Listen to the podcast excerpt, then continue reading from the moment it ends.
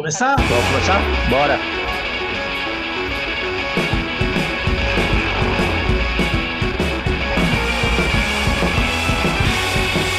Senhoras e senhores, sejam bem-vindos a mais um episódio do Guardiões Perdidos. E aqui comigo, Fernando Carvalho. Estamos ao vivo! Aê, é nóis! A Ed. E boa noite, stay great. E Marcelo Manaro. E aí, cães? Eu sou o Rafael e hoje a gente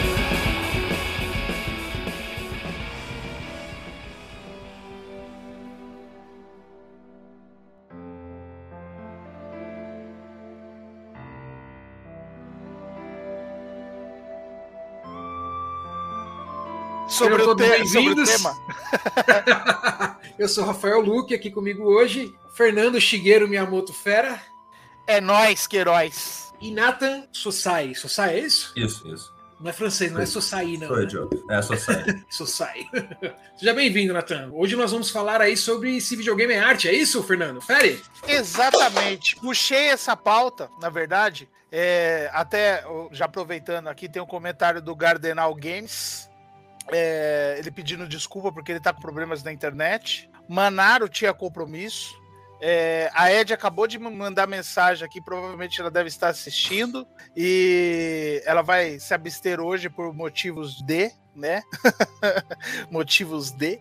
É, e o Luiz, ele comprou uma moto. E ele tá achando que ele é Born to be Wide, né? Enfim. Mas é uma reedição, né? Uma reedição de um antigo podcast, de um projeto como todos os, os 50 projetos que eu e o Rafael tivemos, né? Nenhum tão longevo quanto Guardiões Perdidos. Mas a primeira edição do Estação Gamer foi uma discussão sobre se videogame é arte ou não, né? Eu como professor de arte, o, o Luke como ah, historiador, a gente acha o tema videogame interessante e também a questão de se é arte ou não. E o Natan, por coincidência, eu falei, meu, esse cara eu quero perto, eu quero que ele participe de um podcast, e ele falou, ah, eu quero falar sobre, sobre videogame e tal. Eu falei, ah, então quando tiver esse tema eu vou chamá-lo, mas só que teve uma postagem em especial, eu falei, mano, esse é o tema que eu vou chamar o Natan pelo seguinte. Eu tinha visto que eu não sou muito de reparar na vida pessoal dos meus amigos virtuais. Mas alguma coisa, ele citou alguma coisa ali, que ele deve ter estudado psicologia, que ele trabalha na área, alguma coisa assim. Aí eu falei, mano, é o canal, né? Juntar o historiador, um artista fracassado e alguém da, da área de que estuda psique humana aí. Natan, por favor, fale, fale se eu estou correto, se eu estou errado. E aí já. Na, na- na verdade, eu sou engenheiro, não mentira. Não, eu estudei psicologia. Eu me formei, na verdade, ano passado. Eu, tô, tô- eu faço atendimento online, terapia à distância, sabe? Putz, e, e não precisa nem falar, né, cara? Nesse, nesses tempos pandêmicos aqui, todo cara. mundo. Pra mim, principalmente. Eu tenho, eu tenho uma germofobia enorme com essa, com essa pandemia que a gente tá tendo. Bem-vindo à nossa vida, Natan. Você tá falando com um cara que, que ah, morre de medo da pandemia, no caso do Rafael. E você tem um cara que sofreu da pandemia e tem basicamente alergia à vida, né? Esses dias eu brinquei no trabalho, o pessoal falou: ah, pô, mas você tem alergia de tudo? Eu falei: não, eu acordo de manhã, eu dou aquela. Sabe quando você abre o olho, você dá aquela primeira respirada assim, acordado, aí eu já começo a espirrar, eu falo: é, tô vivo. Esse sou eu. Então, cara, é, é, até em outro momento futuro aí, eu queria fazer um podcast sobre é, o quanto estamos cansados da pandemia, né? Que o pessoal insiste em achar que acabou. E eu queria aproveitar a sua fala. é, desculpe aí a, a minha introdução longa, Rafael, mas eu gostaria de, de pegar esse momento aí para prestar minhas homenagens e dar as minhas condolências à minha irmã Flávia. Né? Ontem ela perdeu o pai por conta dessa doença maldita dessa pandemia, né? Ela, ela sabe que eu tenho ela como uma irmã, né? E o pai dela sempre, cara, me recepcionou muito bem. O pai dela sempre me tratou literalmente como, como um filho ali, exatamente por saber essa amizade que eu tinha com ela e tudo mais. E, meu, peguei uma amizade com a família, né? Ela, ela fez faculdade comigo. é, que a gente tem uma proximidade assim é, é tão grande a ponto de que se eu não fui a primeira pessoa a saber, eu fui uma das primeiras, né? Então eu gostaria de deixar minha, minha, minha sincera homenagem aí É, e oferecer esse programa à memória desse cara tão bacana, né, cara? Que foi o pai da, da Flávia. Hein? E como sempre é eu que deixo o negócio triste. Pá! É assim, só não, só não ficou mais triste porque no de fundo não tava tocando, sei lá, a música do. De, de quando tava morrendo alguém nos Cavaleiros do Zodíaco, ou a musiquinha do Hulk indo embora. música sempre deixa a coisa mais triste, né? Música do Hulk é... do, dos anos 90? Isso. Não, não conheci o, o, pai da Flávia, mas assim, para ter uma, uma, uma, filha tão incrível quanto ela, imagino que tenha sido um cara realmente excepcional. É... Acho que ela não tá assistindo a gente agora, mas meus sentimentos de qualquer forma, né? Mas, bom, vamos, vamos mudar de assunto para coisa não ficar meio, meio down, né? é, bom, Fef, por que, que você resolveu fazer um remake desse, desse tema? Então, é, principalmente nós tivemos aí. Vocês estão me ouvindo? Sim. A gente tá só congelou a, a imagem. A sua imagem travou, mas nós estamos te ouvindo. É, então, uh, durante a pandemia, durante o período aí da pandemia, né, cara, uh, todos nós aí tivemos como um grande companheiro o, o, videogame, né, cara? Os serviços de streaming, não preciso nem falar que cresceram muito durante esse período, né? Uh, a própria a própria Steam, os números estouraram. Serviços como a do, da, da Microsoft, como, é, como é que chama? Vocês Game que Pass. É, Game, Game Pass. Pass cara, cresceu enormemente, né?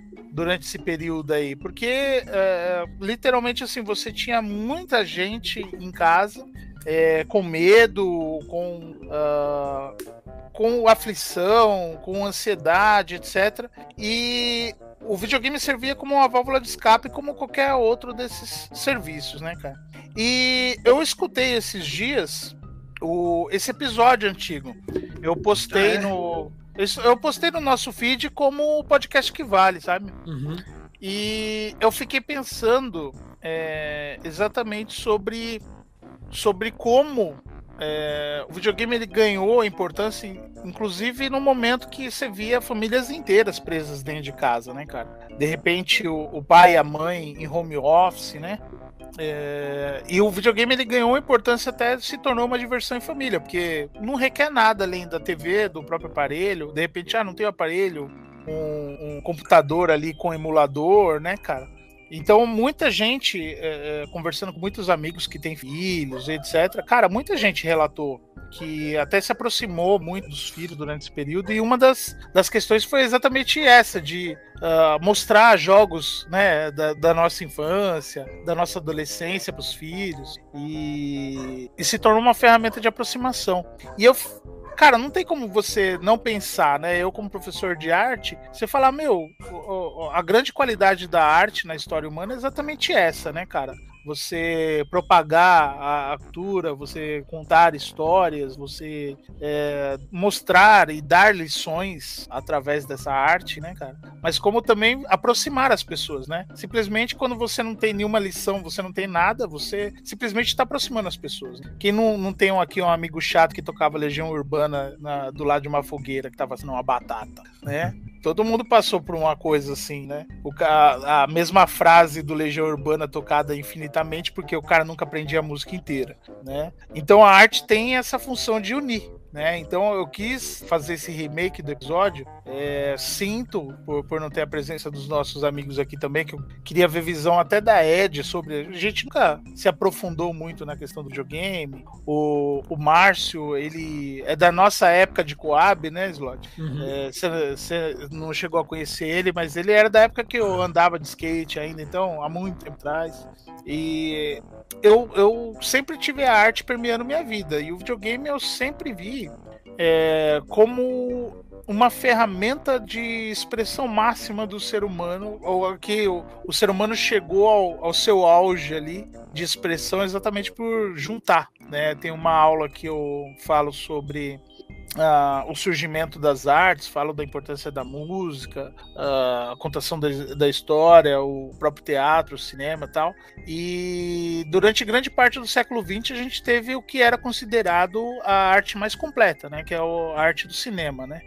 Que junta tanto a questão da imagem, a cenografia, a música, né, a pintura, quantos efeitos especiais, né? Quem aqui nunca foi enganado num filme, de repente você vê um cenário como Valfenda e você fica surpreso quando você descobre que na verdade é um desenho em cima de uma tela filmado, né, e, e te passa a ilusão de que é um lugar real. Né? É, mas só que na segunda metade do século XX surge uh, através, como a maior parte das tecnologias do século XX, através da mão dos militares, né, cara? Uh, uma tecnologia que ela revoluciona né, a, a, forma da gente contar, porque basicamente toda arte é uma forma de você contar história. Né? Então aparece essa forma revolucionária de contar história que uh, nenhuma outra arte tem. Que ela só se conclui, ela só se completa quando você tem interação. Toda arte, você tem um produtor, aquele o artista, o pintor, o, o cantor, o musicista, o que quer que seja, né, que ele produz aquela arte, e do outro lado você tem o espectador. Mas só que uh, você traz aquela interpretação, né? Aqueles, todo mundo fala, ah, essa música é minha música, né? Conta a história da minha vida, conta um momento que eu tô passando né? É, às vezes você tá triste, você escuta uma música triste, porque você tá triste, você tá alegre, uma, uma música alegre para aumentar ainda mais sua alegria. Mas só que o videogame ele tem essa particularidade, que é interação. Né? Só se conclui quando você tem interação. Então, além da experiência pessoal, do, das suas interpretações, etc., tipo, você ligar o videogame, você colocar o jogo na sua frente, apertar Start, não muda nada. Você vê um personagem parado, a história não flui, né? Os dias não correm, as coisas não acontecem, a história não se conclui, né? Então, é, é, eu queria trazer essa, essa pauta exatamente para que a gente discutisse dentro dessa visão, é, não vou falar pós-pandemia, tá? Porque ao contrário de nós, os chineses dizem que somos loucos por ignorar a terceira onda, né? É, mas só que, como toda arte, é, a gente vê uma, uma valorização involuntária, né? Esse aumento de consumo não é as pessoas falando assim, nossa, devemos valorizar, mas elas valorizam sem saber, né? Tô consumindo mais, obviamente, é, é, você acaba falando exatamente isso. Mas é, eu queria fazer o remake exatamente por conta dessa. Principalmente dessa visão, se a gente mudou alguma coisa, se amadureceu. E também uma visão nova, né? A gente tem aqui, vai ter uma visão diferente da nossa, a partir dessa ideia. Tá. Natan, você quer começar ou eu começo?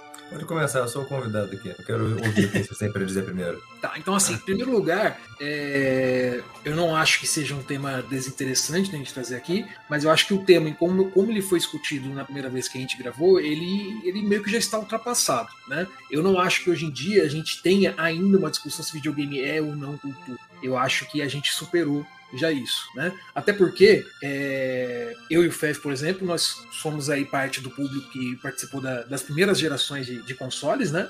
É, nós estamos aí chegando nos 40 ou já passando 40, dos 40, o que significa que a maior parte da população do mundo, como nós, é, já teve o videogame como parte de suas vidas desde uma tenra idade. Então não existe um estranhamento em relação ao videogame do que acontecer com uma pessoa mais velha, por exemplo, que enquadrava, encarava aquilo como um brinquedo ou alguma coisa de menor importância e que jamais poderia comparar aquilo com um jogo, com um, um filme, um livro ou qualquer coisa do gênero. Então acho que a nossa geração já não sofre mais disso porque a gente cresceu com os jogos, eles fazem parte da nossa vida e a gente já experimentou né, é, o quão poderosa é essa mídia. Então eu acho que essa discussão se videogame é ou não cultura, a gente já superou. Mas ela já foi importante em, até, até bem pouco tempo atrás, né? É, se discutia muito a respeito disso. A gente falou bastante disso no nosso, no nosso último. nesse, nesse podcast que o FEF, o FEF citou.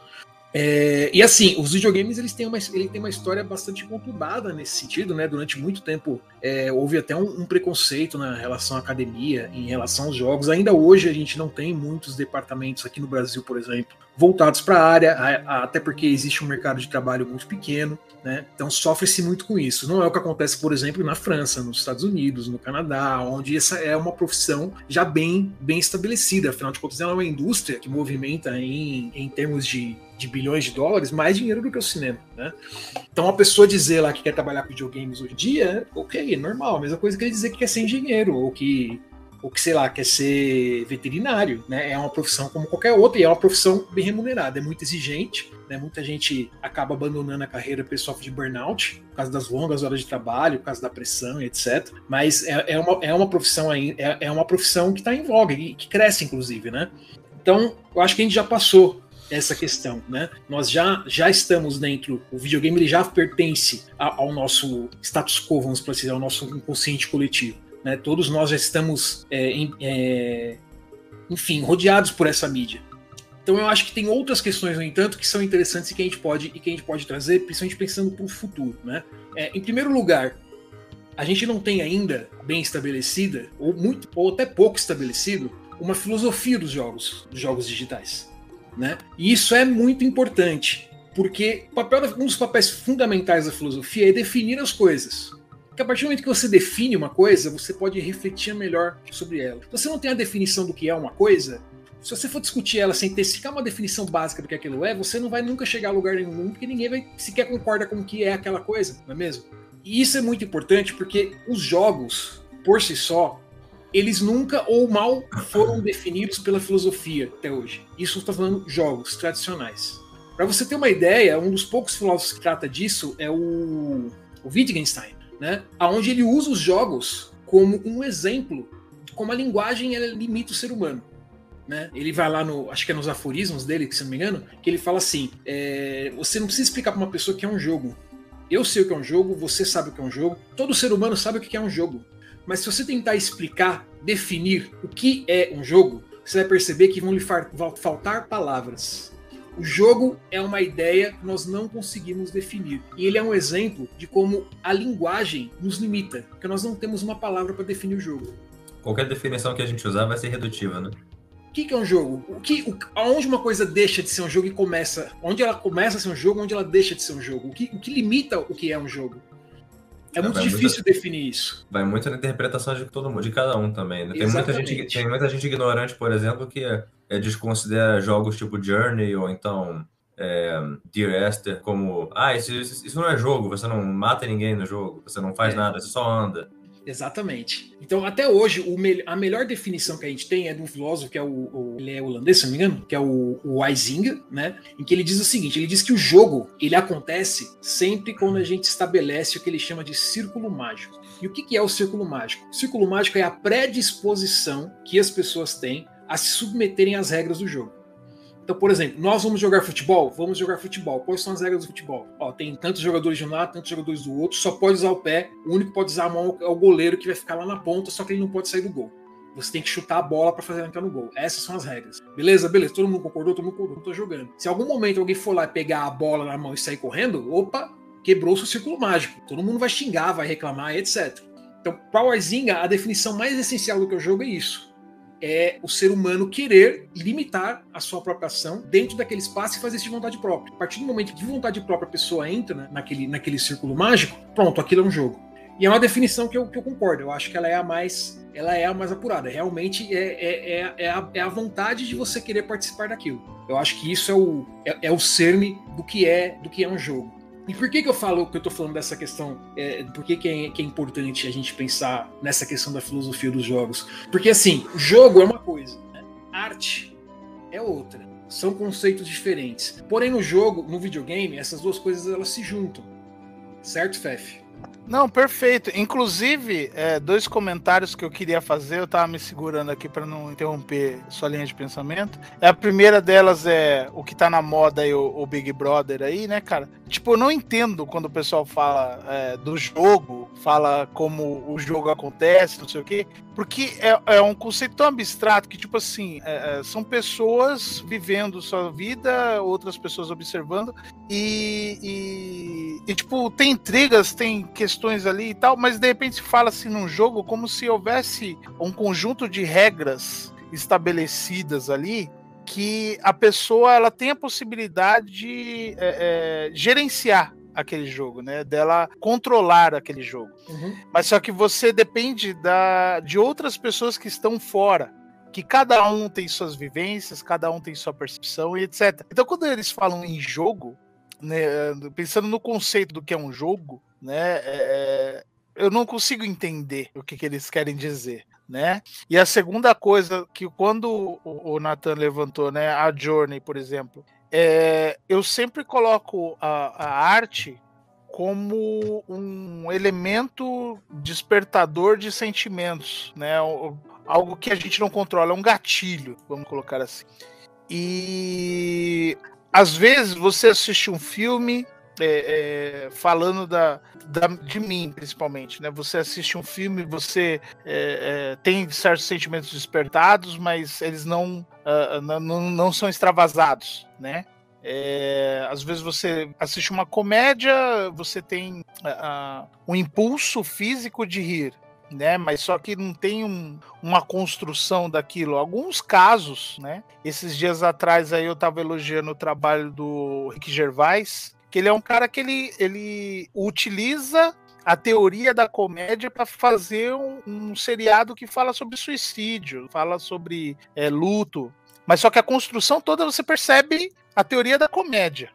Né? Ele usa toda a estrutura de uma comédia e, e não é engraçado, assim, no que a gente entende por engraçado, que é dar risada e etc. São situações. Uhum. É, ao mesmo tempo, você tem, por exemplo, músicas que despertam, como eu falei, às vezes você tá triste, você automaticamente vai é, se refugiar em músicas tristes, né? Mas, cara, nada dessas coisas é, é me levam a, a extravasar meus sentimentos, ou no caso de filmes, alguns poucos. Mas, cara, videogame, por uh, uh, ter o lance da imersão, da entrega, da interação.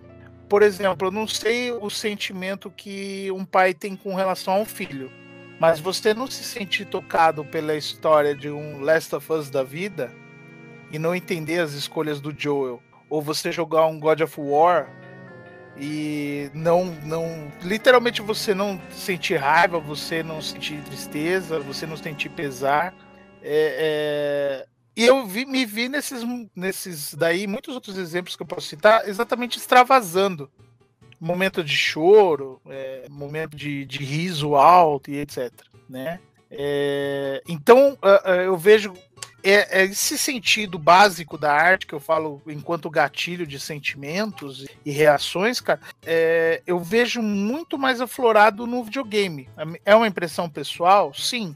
Mas só que quando você para para analisar em termos de. Não sei de... se é uma impressão pessoal sua. O Natan tá aqui com a gente hoje, ele vai poder dizer um pouco a respeito disso. Eu, acho, eu acredito que a agência que os videogames proporcionam seja um fator diferencial muito forte, né? Eu acho que você, por exemplo, assiste, se Last of Us fosse um filme, por exemplo, e você apenas assistisse aquela história se desenrolando, eu não acredito que a, a, a potência de sentimentos que aquelas, algumas daquelas cenas te evocam teriam a mesma dimensão, por exemplo. Eu, tá errado, Nathan? colocando meus dois centavos aqui na conversa, só estou pesquisando aqui qual foi o ano que o primeiro Last of Us saiu. Alguém sabe? 2011, 2012? 2013, achei aqui. 2013. É, eu, ia, eu ia falar aqui. Vocês estão me ouvindo? Estamos. H. Nossa, deixa eu ver se eu consigo fazer voltar isso aqui. Ah, agora voltou. É, o problema do. Lá em 2013, quando eu joguei Last of Us pela primeira vez, eu, como todo mundo, fiquei é, chocado, né? O quanto um jogo parecia um filme, mesmo não tirando o controle, né? Quando você. Logo no. Acho que o comecinho do jogo, uma das melhores partes. Que você joga com a filha do Joe, a filha é, de sangue dele, né? e você fica, fica, só esperando. Você sabe que é um jogo de terror, né? Então você fica esperando de, de onde é que vai vir, né? O jumpscare. O que que vai te. E não tem um jumpscare, eu acho. Se eu não me engano, demora bastante até acontecer alguma coisa. Aí você tem o controle do Joe, enfim, daí, daí vai pra frente. Naquela época eu, eu ficava pensando assim, nossa, isso devia ser um filme. Seria muito legal se tivesse um filme com essa história. Hoje em dia, eu, honestamente, eu não faço questão nenhuma de assistir um filme baseado no The Last of Us. Sabe por quê? Porque não seria tão cativante quanto. Você não estaria no lugar do Joe, você não estaria no lugar da filha dele, no lugar da Ellie, no lugar da Abby. Eu acho que no momento que você faz um. No, no caso do The Last of Us, não vou dizer qualquer filme, né? Qualquer jogo. Mas no momento que você coloca todos os personagens em terceira pessoa, eu acho que você perde alguma coisa, né? Você perde aquela, aquela conexão emocional que você tem e, e no final das contas, a gente já viveu aquela história também. Sabe? Quem já jogou The Last of Us, eu acho que. Estão fazendo um filme, estão fazendo um seriado, né? Com Pedro Pascal, inclusive. A voz do Mandaloriano, né? Não, não é nem o corpo, coitado. Mas ele. É, eu, eu, não duvido que ele vai fazer um bom trabalho, sabe? Mas eu acho que esse, esse seriado vai servir mais para quem não jogou The Last of Us do que quem, quem jogou. Porque assim, eu já vivi a história. Eu não preciso vivê-la de novo, entendeu? E, e, você sabe que quando você for jogar, você vai. Você for assistir, você vai ficar comparando, ah, mas no jogo acontece tal, no, no filme, no seriado, tá errado isso aqui. Porque uma coisa que gamer não entende também é o conceito de adaptação. Né? Gamer e fã de quadrinhos são dois problemas enormes, que eles não entendem que você precisa adaptar. Não dá pra você botar 14 horas de, de personagem andando e dialogando no, no seriado e, e fazer aquilo ser. É... Cara, o problema, o problema não é que eles não entendem, o problema é que eu acho que eles são muito chatos, cara. Esse é o problema. Porque assim, por exemplo, eu gosto do Senhor dos Anéis. Né? Não sou um Uber fã do Senhor dos Anéis, a gente tem colegas que falam no nosso podcast aqui que são muito mais fãs, né? O, o Mar Henrique, a própria Ed, né? Mas eu gosto do Senhor dos Anéis, né? E quando eu assisti os filmes na, no cinema, quando eles passaram, eu já tinha lido todos os livros, né? E eu gostei bastante dos livros. E aí eu fiquei bastante chateado ao ver que algumas cenas que eu particularmente gosto do livro não, sequer foram pra tela. Eu falei, pô, como é que ele deixou essa cena fora e foi lá e me inventou uma cena que não existia no livro para botar aqui, que não tem nada a ver com nada? Eu, pô, pelo amor de Deus, né? Fiquei chateado, fiquei, mas não fiquei reclamando com Deus do mundo por conta disso. Eu não fiquei cheio na paciência dos outros por conta disso. Eu comentei com o FF, comentei com a Ed, pô, podia ter outra cena e tal. Pronto, acabou, entendeu? O problema não é os caras não, não gostaram, os caras é, mas... chatos, cara. Eles, tipo, eles acham é... que o mundo acabou porque alguém foi lá e fez diferente do que eles queriam. Eu falei, meu, pelo mas, amor de Deus, mas, cara. Completando o que você está dizendo e o que eu falei agora há pouco, é, não significa também que qualquer adaptação é, é boa, entendeu? Sim. Eu tô falando no sentido assim, por exemplo, é, eu, eu e o Fernando estava. Inclusive, eu falei uma coisa que talvez você me crucifique pelo que eu disse. Que eu falei pro Fernando um dia desses. Hum. Eu falei que a edição estendida do, do Seus Anéis é, é puro bloat. Não, não, não, agrega em nada na história dos filmes. É só uma hora menos. Uma, eu falei para ele redutivamente, né? É só uma hora a mais de você querendo mijar e não conseguindo. e eu, eu, assim, eu assisti todos eles, versão estendida. E eu não, eu não, não tenho vontade de assistir de novo. Mas assim, mas o ponto que eu quero chegar é que adaptação, quando você muda uma, uma história do jogo ou do filme, do livro, que seja, para uma outra mídia, se você adapta um elemento porque ele não funciona naquela mídia, para mim faz todo sentido. Agora, se você muda um elemento por motivo nenhum e, e, fica pior, sabe, eu acho, eu acho desagradável. Por exemplo, vocês já assistiram aquela desgraça que é o filme do Hitman? Com o Timothy Elephant? Não, eu não assisti. Nossa. Então, não assista. o, não, que, não que eu ache que dá para fazer um filme bom sobre o Hitman. Mas no, no, no jogo é, é, famosamente conhecido que, ele, que o Agente 47 ele é um clone geneticamente modificado. No seriado, no filme, ele, eles mudaram que ele é um órfão. No filme, no, no jogo, ele é, ele é famosamente não tem emoções. No jogo, no, no, no, no, jogo ele não tem emoções. No filme ele se apaixona pelo alvo. Tipo, o que, que isso agrega à história? Você muda completamente pra o personagem. Que, pra que fazer um filme do personagem se não tem nada a ver com o personagem, né? É, então. Só faltou ele ser cabeludo. Entendeu? Podiam ter me escalado pra fazer o, o Agente 47 também. Pô, pelo amor de Deus, entendeu? Tem, tem uma, se, se, se essas mudanças fosse, é, tivessem um, um, propósito no filme, né, de tornar assim, mais interessante a história, talvez de uma família que ah, é órfão, então ele tem que descobrir quem foram os pais dele. Mas não, isso não entra em, entra em assunto, sabe? É uma mudança deliberada e inútil. É, será que era para fazer a gente acreditar que é mais é, verossímil? Que o cara não. Ah, porque clones são ridículos. O cara, o cara careca que entra em qualquer lugar e ninguém nunca sabe quem ele é, é não é ridículo. Não. Tipo, não, e não só o cara careca, né? Um cara careca, branquelo, que dói a vista, gigante, que ele é alto pra caramba, né? É a mesma coisa que você dizer que você foi no, sei lá, você chegou na festa do congresso lá e o Espiridião Amin tava lá no, no, meio da galera e você não viu o Espiridião. Tipo, mano, não, você, cara é você é tipo olha... um poste de luz no meio do, do, do, negócio, como é que você não vai ver o cara? Não, você olha pro Fernando aqui, no nosso lado, de bonezinho e tudo mais, aí ele vai no banheiro. Quando volta é um cara albino, careca. a mesma roupa e a gente continua falando com ele. Você, você não, não, Normalmente, nada aconteceu. Nada aconteceu, exatamente. Bom, enfim, é, por que, que eu tava então falando da, da, da questão da, da, Comecei falando da questão da filosofia, né? E aí que eu falei que o tema ele é, é um tema relevante, embora ele, ele seja diferente. A gente sequer definiu malemalho o que são jogos, né? E a nossa indústria, e essa, essa indústria, essa, enfim, essa, essa, esse artefato cultural, ele está progredindo junto à sociedade agora em um rumo que começam a me deixar meio preocupado e, e meio encasquetado, né? E, e, eu acho que eh, nós precisamos de uma filosofia dos jogos, precisamos de um ramo aí de, de pesquisa e discussão a respeito disso. É, é, me acompanhe, né? A gente hoje tem uma tecnologia né, que permite você renderizar uma pessoa praticamente de forma indistinguível da realidade. Né? É, se você assistir, sei lá, por exemplo, o Rogue One lá do Star Wars e ver lá o, o grande. É, como é que é o nome? É Morph Tarkin, Morph Tarkin Fef? O, o grande Morph Tarkin lá, e, e você assistir a, a, o primeiro episódio, o episódio 4 lá, e ver ele no original, você fala, mano, é, parece que arrumaram uma, uma filmagem antiga do cara e deram um tratamento, porque tá muito perfeito, né? Quando você vê a, a, a Leia jovem, ainda causa um pouco, um pouco mais de, de estranheza, né? Nesse caso dela é porque a gente viu muito mais ela do que ele, né? Eu acho. Isso, gente, isso. eu acho, eu acho também. E, não, e não só isso, a gente vê ela envelhecendo, né? Uma pessoa que a gente viu ao longo dos anos envelhecendo, então de repente você vê ela nova, bem jovem novamente. Assim, se, a gente, se, se nós não conhecêssemos ela e apenas víssemos ela, ela naquela versão, talvez a gente não estranhasse tanto, né? É, acaba, acaba criando um Uncanny Valley, né? Por exemplo, o, o look no Boba Fett, por exemplo, eu achei péssimo. É mais bem feito do que no Mandaloriano, mas ele parece então, Topher Grace pra mim. E aí, e aí que eu quero entrar. É, já está melhorando muito, né? É uma questão aí de que quatro anos melhorou de forma brutal. E o, e o look, ele é feito numa tecnologia nova, né, que é a tecnologia da Unreal Engine, que agora eles estão usando no cinema, para fazer renderização em tempo real dos efeitos especiais, e que é o mesmo motor de engine, a mesma tecnologia que se usa para fazer videogames. E aí eu estava conversando com a minha esposa nessa semana passada. Vamos fazer um bolão. Quem você acha que vai ser o primeiro, a primeira celebridade de Hollywood que vai vender-se por si só para sempre para um estúdio, para que eles possam fazer filmes com o avatar tecnológico dele ao infinito e além? Porque a tecnologia eu... já está aí e permite isso. Quem vai eu ser a primeira ouvi... pessoa que vai morrer e vai continuar fazendo filmes ad infinitum com o avatar ouvi, virtual dela? Eu ouvi falar muito tempo atrás, eu não sei se, se tem alguma uma verdade por trás disso, mas eu tinha ouvido falar que eles iam. que, que tinha, tava nos planos, isso deve fazer uns seis anos. Tava nos planos de fazer um filme com James Dean. Com, que eles iam pegar as gravações antigas dele, reconstruir ele e fazer filmes novos com ele. E que a família dele estaria ok com isso, sabe? Exatamente. É, uma, é, um cara que morreu em 55, 6? Nem lembro mais quando é. ele morreu. Então, vocês falam, mas isso é no cinema, Rafael. Não tem nada a ver. Não, cara, é a mesma tecnologia. Você percebe que as coisas elas estão se juntando? Convergem, né? Elas estão convergindo. Né? A gente vai chegar muito em breve aí a ver filmes feitos inteiramente virtualmente com artistas que não existem mais, ou filmes que você, ou então você vai poder, por exemplo, ver um filme aí com o Tom Cruise sempre jovem até ele falecer, porque ele vai ter um avatar virtual dele para fazer os filmes dele jovem, não tem problema nenhum. Tom Cruise não é, é um bom exemplo porque o Tom Cruise é o cara que acha que vai continuar pulando de avião até ter 80 anos de idade. Eu, eu, né? Correndo eu coloquei minha aposta. Mas vocês entenderam a ideia, né?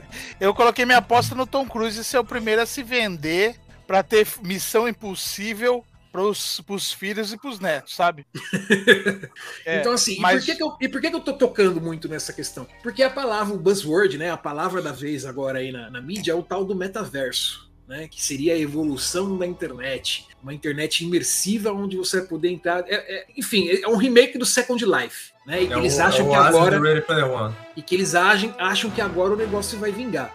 E, e, talvez vingue realmente, que a tecnologia ela está alcançando a possibilidade de fazer, de fazer isso acontecer. E é aí que eu digo, a gente precisa de uma filosofia dos jogos, cara, porque a gente vai ver aí os jogos mesclarem-se com a realidade. E isso é uma coisa que eu não sei se vai ser necessariamente muito boa. Porque uma coisa é você entrar num jogo, como diz o Aizinga, querendo participar de um círculo mágico. A outra coisa é o círculo mágico engolir você. Eu acho que uma Isso coisa que uma coisa que atrasa a, a gente tava, se, a gente passou um pouco desse, desse tópico, mas você falou que a gente já a gente já o videogame já é um status quo, né? A gente já não precisa mais discutir se é arte ou não. Mas eu acho que uma coisa que ainda, por mais que a, a sociedade no geral é, fora da, do, das escolas e instituições de ensino já considere videogame como uma coisa séria, no, no, mínimo é uma indústria séria, né? Mas eu acho que um, um dos problemas que atrasa o desenvolvimento do, da linha de pensamento, né, da linha filosófica em videogames é, é o público-alvo do videogame. O público-alvo o público do videogame não é o adulto e não é a criança, é o adolescente, que é o quem tem, é quem tem o máximo de cognição. Tem, tem cognição suficiente para conseguir jogar um jogo e tem tempo livre o suficiente para jogar o dia inteiro, a semana toda. O, nós adultos, a gente não tem o tempo inteiro, o dia todo livre, né, para jogar videogame. Quem mais consome videogame geralmente, né, assim, falando sem dados aqui, né, é, provavelmente é o adolescente é, independente da, da, faixa etária de jogo, né? Eu jogo é para 18 anos. Pô, quem nunca jogou GTA antes de, de fazer 18 anos? Eu, eu, eu, joguei mais GTA antes de fazer 18 anos do que eu joguei depois de 18 anos.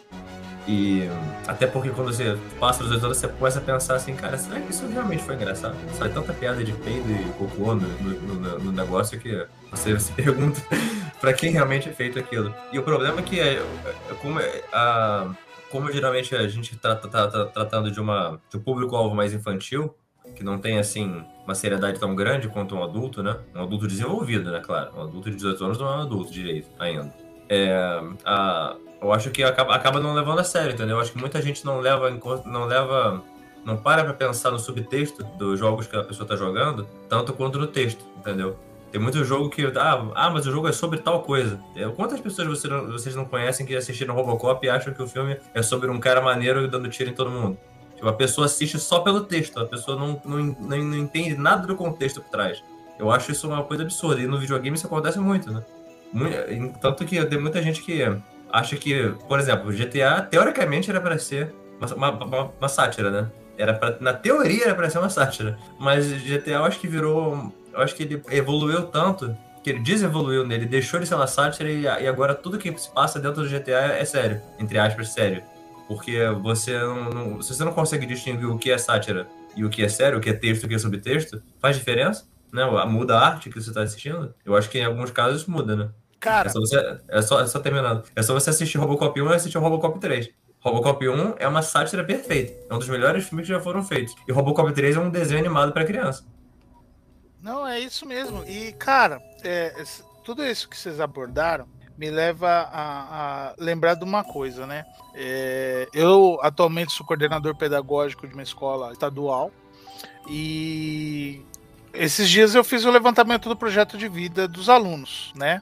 E tem uma grande demanda de projetos de vida relacionado com videogames, né, direto ou indiretamente né? Inclusive uh, alguns bem, bem claros e específicos, né? Na, na, eu quero ser designer de jogos, eu quero é, é, programar jogos. Às vezes nem tem muita noção do, do caminho que é, mas eles têm. Ó, quero ser, como a gente falava, quero ser médico, policial, bombeiro, de forma bem clara, eles têm. E streamer, cara, é uma demanda enorme né, cara? Tipo, ah, vou viver minha vida é, é, criando conteúdo para outras pessoas, né? É, através do videogame, etc. Mas só que a escola, ela, de modo geral, ela, ela encara como um reflexo. Uh, acho que também deve ser por conta da idade dos professores, apesar que a maioria tem a nossa faixa etária, o Slot falou mas de encarar como assim, ah, isso daí é uma coisa passageira, isso daí não vai dar em nada. É que é. nós não temos uma indústria muito bem desenvolvida no Brasil, né, cara? Então Sim. a pessoa, então é muito, é muito, muito comum, né? É fácil de entender porque a pessoa acha que isso não é um caminho viável, né? Porque realmente, mesmo apesar de já ser um caminho viável, é muito difícil você trabalhar com isso no Brasil, porque a quantidade de empresas são limitadas, a quantidade de vagas são limitadas. Sim. É uma indústria que permite né, uma pessoa ir lá e botar a cara e fazer ela próprio conteúdo dela e publicar ela o conteúdo dela, mas é, são poucas as pessoas que chegam realmente a fazer e ter sucesso com isso, né? É, então, então é comum, é, é, entendo perfeitamente seus colegas professores acharem que isso não é um caminho viável e né, até, bem, até bem pouco tempo atrás nós não tínhamos sequer um curso superior em jogos no Brasil, né? É, é, a criação de cursos de jogos no Brasil elas aconteceram na última década. Então é uma, é uma profissão nova, vamos por assim é, dizer. No, é, bem nova, né? Mas para pra pensar no seguinte: é, em, em, aí, em contrapartida, o que o, que o Nathan falou me levou a lembrar do seguinte: uh, a indústria do videogame é uma indústria cara né? Tanto para fazer quanto para consumir, né? Se você for pegar, por exemplo, é, ela voltada para o adulto, você vê, por exemplo, a gente fala da diferença, né, entre os 60 dólares e os 330, 450 reais que chega aqui para gente. Você vai atingir o adulto, né, já estabelecido com a sua profissão, etc, né? Ou alguns poucos jogos ali para o seu filho e tal. É, e ao mesmo tempo você vê que os grandes fenômenos, tipo, são jogos assim, sem uma estrutura narrativa é, grande, assim, né? Falando assim até de, de Fortnite. Ele tem, uma, ele tem uma estrutura narrativa por trás, mas assim, o, o, jogo, o ato de jogar ali, o, o, o que leva as pessoas a jogar, não, isso é ignorado, né? E, tipo, a, a, grande massa, assim, da, da molecada, dos adolescentes, da, da criançada, tipo, são, são jogos, assim, acessíveis, né? Gratuitos e tal, você tendo equipamento, né? A gente fala tanto do jogo do capeta, né? Aqui, que é o... É o, o Nathan não acompanha, mas é o Genshin Impact, né? É o jogo do capeta, em que você entra naquele mundo e você nunca mais sai, você é absorvido. Né? Eu ia mencionar aqui, falando de Fortnite, Fortnite é o novo fliperama, né? É o novo arcade. Porque Mortal Kombat e Street Fighter, eles têm história, mas fala sério, você levava, você prestava atenção no fliperama? Você só queria o gameplay. E é mais Exato. ou menos o que o Fortnite proporciona, né? A história tá lá pra, sei lá, pra meia dúzia de pessoas que prestam atenção. Mas aí, aí é que tá. Você vê, ó, você pegou o exemplo bacaníssimo, bacanésimo, assim, pra, pra, pra ilustrar isso, cara. Porque assim, Mortal Kombat ele era um filme do Van Damme. Ele começou como um filme do Van Damme, jogável, né, cara? Tipo, ah, vou dar porrada e vou matar o cara que é feio e mal, porque ele quer destruir o mundo. Essa é a plot. Né, do negócio. É... O Street Fighter também, ah, a plot foi por causa do desenho que a gente assistia no SBT, né? É o Ryu em busca do mais forte, né? Aprendeu o Hadou lá e tal, não sei o quê. Mas não tinha história. A gente só tava magia e o Ataque das Corujas, Tec Tec Tugen, ou como que ele chama. É, o Tiger Robocop. Mas, cara, é... o Mortal Kombat e o Street Fighter, quando eles voltaram, eles se galgaram tanto na questão de se apresentar para um público novo, mas também trazer o velho público de volta, né? Coisa que, por exemplo, a indústria dos quadrinhos não conseguiu se adaptar, ele não conseguiu renovar. Então você tem a nerdaiada velha comprando. Até brinquei esses dias, né, cara? Tipo, todo mundo morreu. Então os caras hoje em dia vendem 100 mil é, unidades de coisa que vendia milhões, né? Mas a grande galera que consumia aquilo morreu. Cara, e só vamos fazer um adendo bem pequenininho assim. É muito engraçado isso, né, cara? Porque ó, enquanto a indústria de quadrinhos americana está morrendo, a indústria japonesa ela está explodindo. Né? Mesmo com a queda das vendas físicas, né, eles conseguiram migrar para um formato digital e depois que eles migraram para o formato digital, a indústria cresceu muito. Né? Não, é, mas é, o é, caminho é exatamente oposto. É muito curioso isso, né? Mas é porque o, o americano você vê pelos nerdolas chorando por causa. Eu voto nesse assunto, cara. Dá o check aí no bingo aí, o, o slot. O Super-Homem B. Cacete, cara. Tipo, é, é, uma nova história e tal. Vai, vai mostrar pra, vai renovar, vai trazer um novo público, vai discutir questões atuais, etc. Meu, aí fica uma, meia dúzia de nerdola reclamando, ah, acabaram com a minha infância, não sei o quê. Os caras nem, nem se atentam ao fato de que não é o Kal-El, que não é o Superman que ele consumiu a vida toda, que continua lá, né? Agora não, morreu.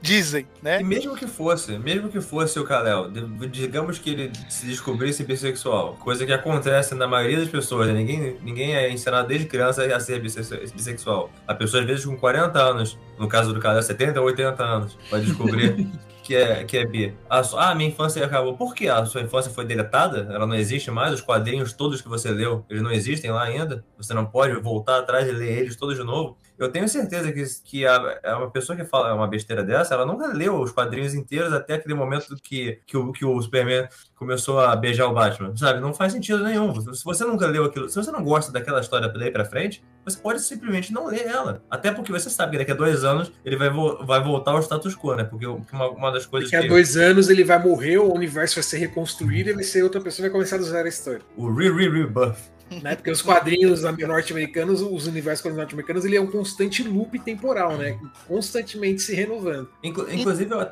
você não acha que talvez isso, assim, a gente tá falando aqui especulação, né? Que isso não pode ser parte do motivo que os quadrinhos ficam perdendo mais e mais Pior que eu não sei, é uma faca de dois gumes. Não, né? mas Porque aí você, é que você, tá. Você, eu, acho que sim, eu acho que sim. Você quer a pessoa. Rapidinho, você quer a pessoa. Tem uma pessoa que não quer que mude nada. O status quo não pode mudar, pelo amor de Deus, senão vai acabar com a minha infância. E tem a pessoa que tá de saco cheio de que toda hora eles matam todo mundo e volta todo mundo e morte não significa nada. A gente tá, você falou, num loop temporal para sempre. O Homem-Aranha nunca vai casar com a Mary Jane. Quando ele casar, ele vai ser separado pelo demônio. É, é, isso que eu ia falar. Qual que é a beleza dos quadrinhos, dos quadrinhos orientais, né? Dos mangás? É que as histórias elas têm começo, meio e fim. O cara vai lá e conta a história, a história termina. Ele pode fazer uma é continuação depois, fazer uma segunda série. É, isso é One Piece. One Piece, né? é, ele, ele pode, de repente, fazer uma continuação, pegar e contar a história, sei lá, do neto do personagem, ou do filho do personagem, ou do personagem mais velho, como no caso do Dragon Ball, Dragon Ball Z, pode. Mas é uma outra história. A primeira história que ele contou chegou no final. né? Ele dá um tempo, tira férias, depois ele volta e retoma a história em um determinado ponto. E nos quadrinhos não, a coisa não acontece assim. Eles vão lá e resetam tudo e recontam a mesma história. E tudo bem, é interessante você ver a, uma história ser recontada mais de uma vez, mas chega uma hora que, né, que tem um limite, né? Chega uma hora que você fala, chega, chega, né? Deu, né? Não, mas aí é que tá, o slot, É, a pessoa é, vai lá e para de ler. É, eu sempre dou razão pro, pro mago, né? Porque quando o Mura ele fala, meu, é, é, é um bando de cara de 40 anos que não quer ser adulto que consome esse tipo de coisa, porque uh, no Japão, o exemplo que você deu, pô, é, é, são histórias novas sendo contadas para um público novo, né, com situações novas e etc. Se você pegar na essência, né, até dentro dessa discussão da gente sobre o que é arte e o que não é, tipo assim, meu, você vai ver é tudo reedição do que foi escrito na Grécia, sabe? Não tem novidade alguma. Mas só que é, você conta novas histórias, você cria novos personagens, sai novas publicações e, tipo, é uma geração nova consumindo. Mas só que uh, o público leitor de mangá no Japão, tipo, ele se torna. Ele sai da infância, ele se torna um adolescente, ele vai ler outros quadrinhos que os outros adolescentes estão falando, com outros valores discutidos. Aí ele chega, na, ele se torna um jovem adulto, ele tem produtos para ele que vai falar sobre a problemática de sair da casa dos pais, de viver uma vida adulta, de repente num, num mundo fantástico, ou de terror, ou o que quer que seja. E aí depois ele chega na, na, fase adulta, ele tem histórias assim, desde fantasia até o lugar comum de, de um dia a dia cotidiano, igual a gente falou aqui do, do genial, é, como é que chama? Do Yakuza, cara. Putz, eu sempre esqueço o nome, que a gente fala o quanto é maravilhoso. Do ex-Yakuza, cara, que ele vira um dono de casa. Ah, Goki. Goki Shifudo? Deixa eu ver aqui. Ai, meu Deus. É mangá é isso? Cara, é um mangá. É um. É um isso anime. mesmo, Goki Shifudo, isso mesmo. Eu errei a pronúncia, mas eu falei certo. Cara, é. Tipo assim, é um ex-Yakuza, a gente não sabe o que ele fazia. Tipo, você supõe. É... E ele vive um dia a dia de um dono de casa. Tipo, as histórias dele é literalmente: ah, eu vou no mercado comprar macarrão né? E aí acontece alguma coisa, tipo, ele encontra com alguém e fala, nossa, é o cara lá e tal, e não sei o quê. E, tipo, você não, não sabe que, que foi a vida do cara. Tipo, as histórias focam no dia a dia dele de adulto, né? Sendo um dono de casa e a mulher trabalhando fora. Inclusive, os melhores episódios, eu sempre ressalto aqui, cara, são os episódios, do gato, gato dele.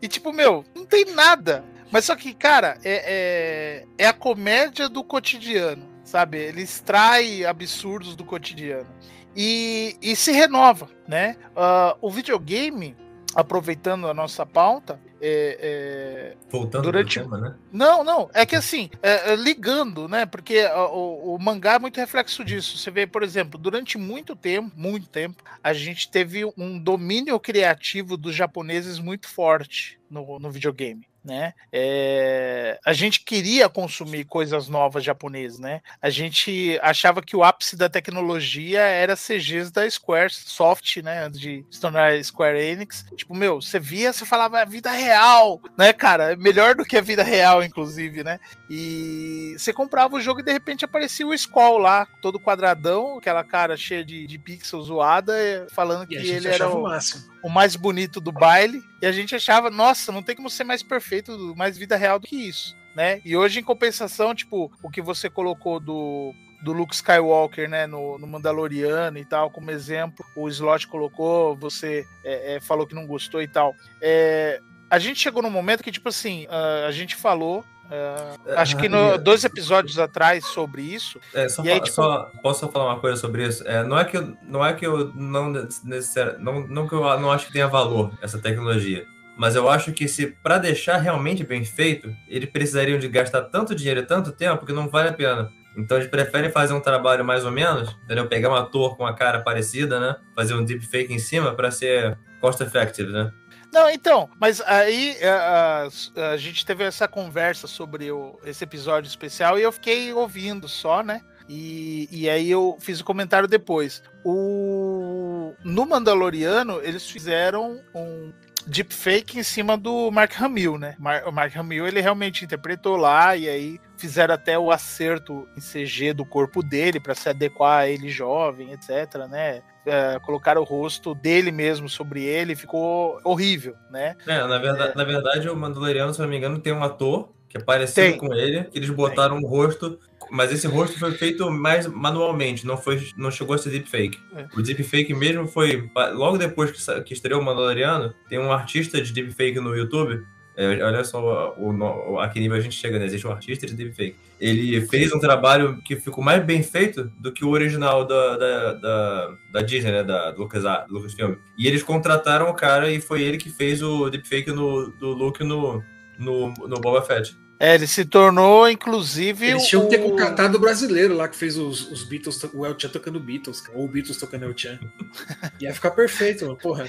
Não, mas ele, ele, eles contrataram esse cara, ele, ele é líder da equipe de, de captura e tal, né? Ele chefia a galera. Você vê um cara novo, o cara aprendeu é, de forma quase que autodidata ali na internet, ali, né, cara? Com os recursos disponíveis, e o cara, de repente, tá chefiando ah, um setor de, da, da grande indústria, né, cara? Uma das mais importantes aí da grande indústria. Mas aí você vê, por exemplo, o, o Luke Skywalker, é, lá tinha, tinha esse realmente esse ator, né? Inclusive ele é muito parecido. Eu achei, eu fiquei chocado quando eu vi os bastidores lá, né? é, que todas as cenas que ele tá com a touca, né? Não aparece o rosto, é o cara atuando e tal. E quando tira, eu achei ele muito próximo ali. Daria, daria pra fazer e passaria batido. Não sei porque a gente. Eu gosto muito do Mark Hamill, mas assim, não a gente na, na, na, na indústria da- do cinema, etc., a gente cansou de ver pessoas substituindo personagens mais velhos e tal, e não teve problema, né? Desde que a história É. seja contada. Honestamente, eu preferiria que tivessem pe- pego um outro ator e feito sem, sem fazer essa, essa coisa do deepfake na cara. Porque você sabe que daqui a 20 anos a gente vai olhar e vai achar horrível. Exato. Qualquer, qualquer computação gráfica assim, muito na cara, ela envelhece muito mais do que, uma, do que uma coisa prática, né? Tanto que você vê os filmes que tem muita efeito especial prático, eles continuam bem bonitos até hoje. Tipo um Jurassic Park da vida, né? Um Exterminador do Futuro, Robocop, eles são filmes que. Agora pega a única cena no Robocop que tem computação gráfica é o cara caindo da janela, que você vê os braços dele esticando assim, ficando tamanho de pernas de quando ele cai. Você, você não teria sido melhor jogar um, jogar um boneco da janela? Né, E, e- e detalhe, né? Jogar Chama um boneco. Stan, porra. Vai- Ele a cara do Luke Skywalker, porra. Vocês já pagam ele pro soldado É. invernal? Não, e detalhe, né? Os caras jogar um boneco da janela, tipo Hermes e Renato, né, cara? Às vezes fica mais aceitável. Aquele bonecão que né, é, não tem movimento nenhum. Mas, cara, onde que eu quero chegar com isso? Que, tipo assim, é, o Luke Skywalker, eles fizeram cenas com, com esse dublê, é, mas só que, tipo, o que a gente vê a versão final, ele é completamente CGI. Né, cara? E tipo, meu, eu fiquei impressionado assim. ah, ah, tem, tem seus defeitos, etc. Mas eu fiquei impressionado pelo fato assim de tipo, meu, a única interação real que tem ali é a Soca, né? Que ela também tem uma participação pequena ali naquela cena e tal, depois ela sai fora. E Tá tipo, falando, todo. tá, tá falando no Boba Fett, né? No Boba Fett, perdão. É isso já no Boba Fett, né? Que ah, tem gente que tem, tem ressalvas com, com essa cena, eu entendo e tal. Mas assim, é, é completamente CGI. O, E, o tipo, corpo eu acho que não é CGI, não. Acho que é Não é ser. Não, eles filmaram a cena, a interpretação Porque com tem o um mesmo ator, né? cara. É, aquele ator do, do que fez o no Mandaloriano. Não, não, é, é outro cara. Cadê? Até, até vou Se ver me- aqui. Eu tinha engano, visto. O dublê que fez o corpo dele no Mandaloriano é diferente do do Boba Fett. Eu tava Isso- vendo sobre isso. Whatever, Fernando. Segue o barco.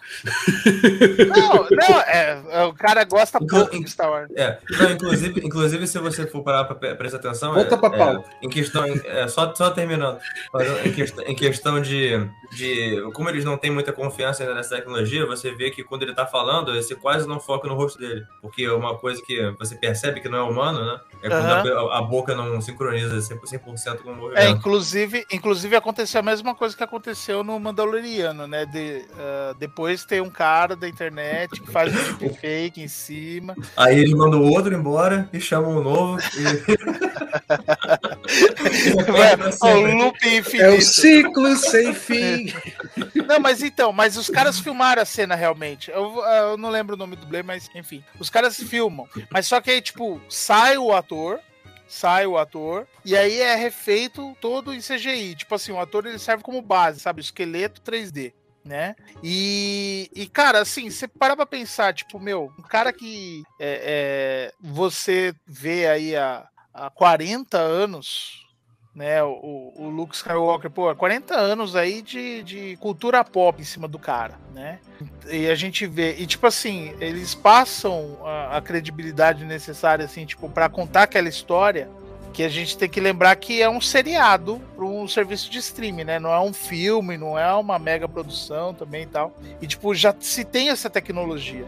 E, tipo, é, é, você tem, por exemplo, histórias é, no videogame que utilizam, assim, cara, pixel art, sabe? E passa sentimento, passa emoção passa. Imagina o caminho onde a gente pode chegar, né? É, em nenhum momento você você pensa no God of War, o Last of Us que eu citei, né, cara? Ele não tem um gráfico que, se aproxima da realidade, nem é nem é a intenção, né? E a gente se impressiona.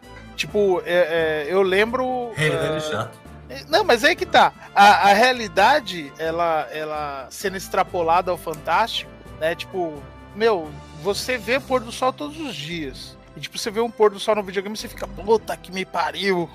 Caralho, você vê no, no, no, Você tá jogando Red Dead Redemption, você tipo para com o seu cavalo no, no, na beira de um penhasco e fica olhando o sol se pondo naquele tempo completamente real, né? Porque tipo, uma hora dura 10 minutos, ou dura uma hora, um dia, né? E por aí vai. É... Mas você se impressiona, você se impressiona com a grama. Eu lembro dos primeiros jogos de PlayStation 1 que tipo o personagem deixava pegada na neve, que não durava um minuto, mas falava caralho, tipo você aceitava aquilo como o mais próximo da realidade, né? Então tipo assim, é, eu acho que a, essa discussão que o Slot falou que ela tá ultrapassada, ao mesmo tempo eu vejo que assim ela vai gerar novas discussões é, é, ela vai gerar novos questionamentos. Uh, a gente vê pela própria questão do. Outra buzzword aí, né, cara? NFT, a sigla do momento.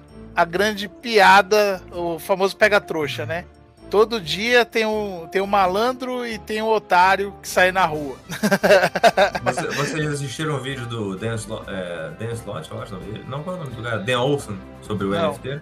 Ele, ele, é, um, ele é um youtuber, acho que ele é canadense. Ele fez um, um vídeo, praticamente um documentário. Ele passou acho que um ano fazendo praticamente. Duas horas de vídeo. É um documentário assim que pega tudo a respeito do NFT. Vale muito a pena assistir. É o nome do. do se não me engano, ele tem legendado em inglês, mas é, ele tem aquele legendado oficial, né? Mas você tem, pode é, traduzir automaticamente pelo, pelo, pelo YouTube. O nome do vídeo é Line Goes Up. É, é, excelente. Eu assisti inteiro duas horas de uma vez. Vale melhor do que documentário. Link no post. Peraí. Quer continuar de link? Ô, oh, por favor, se tiver o link aí, eu já posto agora, já fica aqui, depois eu vou pôr no, no, no podcast. Agora, é, deixa eu retomar agora uma coisa que vocês estão falando sobre ah, o público, o alvo, não sei o quê. Os meus números não estão atualizados, tá, gente? Porque eu parei de pesquisar isso, mas na época do mestrado eu pesquisei bastante isso. E assim, é, a gente tem uma percepção da indústria de jogos que ela é muito particular nossa, do nosso local de fala, né? E eu digo isso porque antes de fazer a minha pesquisa, eu tinha a mesma percepção que vocês dois estavam dando. Depois de fazer essa minha pesquisa e de publicar minha tese, etc., a, a, minha visão mudou completamente. Eu percebi que a gente tem uma visão muito limitada do que é a indústria de jogos. Ela é muito diferente daquilo que a gente imagina. Para começar, é, os dados que eu tenho, eles são já de cinco anos atrás, né? Hoje em dia já estão diferentes mas eu imagino que eles não tenham necessariamente mudado tanto assim em termos de demografia, né? Mas há cinco anos atrás, a maior parte do público que joga jogos era feminino, e a maior parte do público que joga jogos tinha uma idade média de 34 anos de idade. Caraca, é refém então. Sabe? Mas eu, antes de fazer a pesquisa, eu, tinha, eu pensava exatamente nessa coisa que você. Mas eu descobri que os números, os números são outros. Deve ser aquela minoria vocal, acho... então que eu, exatamente. Que eu me referindo. É, exatamente. Eu acho que tem, primeiro tem essa questão da minoria vocal. A maior, por exemplo, a maior parte dos jogadores são mulheres. Mas a gente não tem a percepção de que mulheres sejam a maioria. Porque a maioria das mulheres elas jogam aqueles jogos específicos é, de determinados, determinados é, nichos que não, é, tem não bastante. Mas é, isso também inclui jogos de celular, né?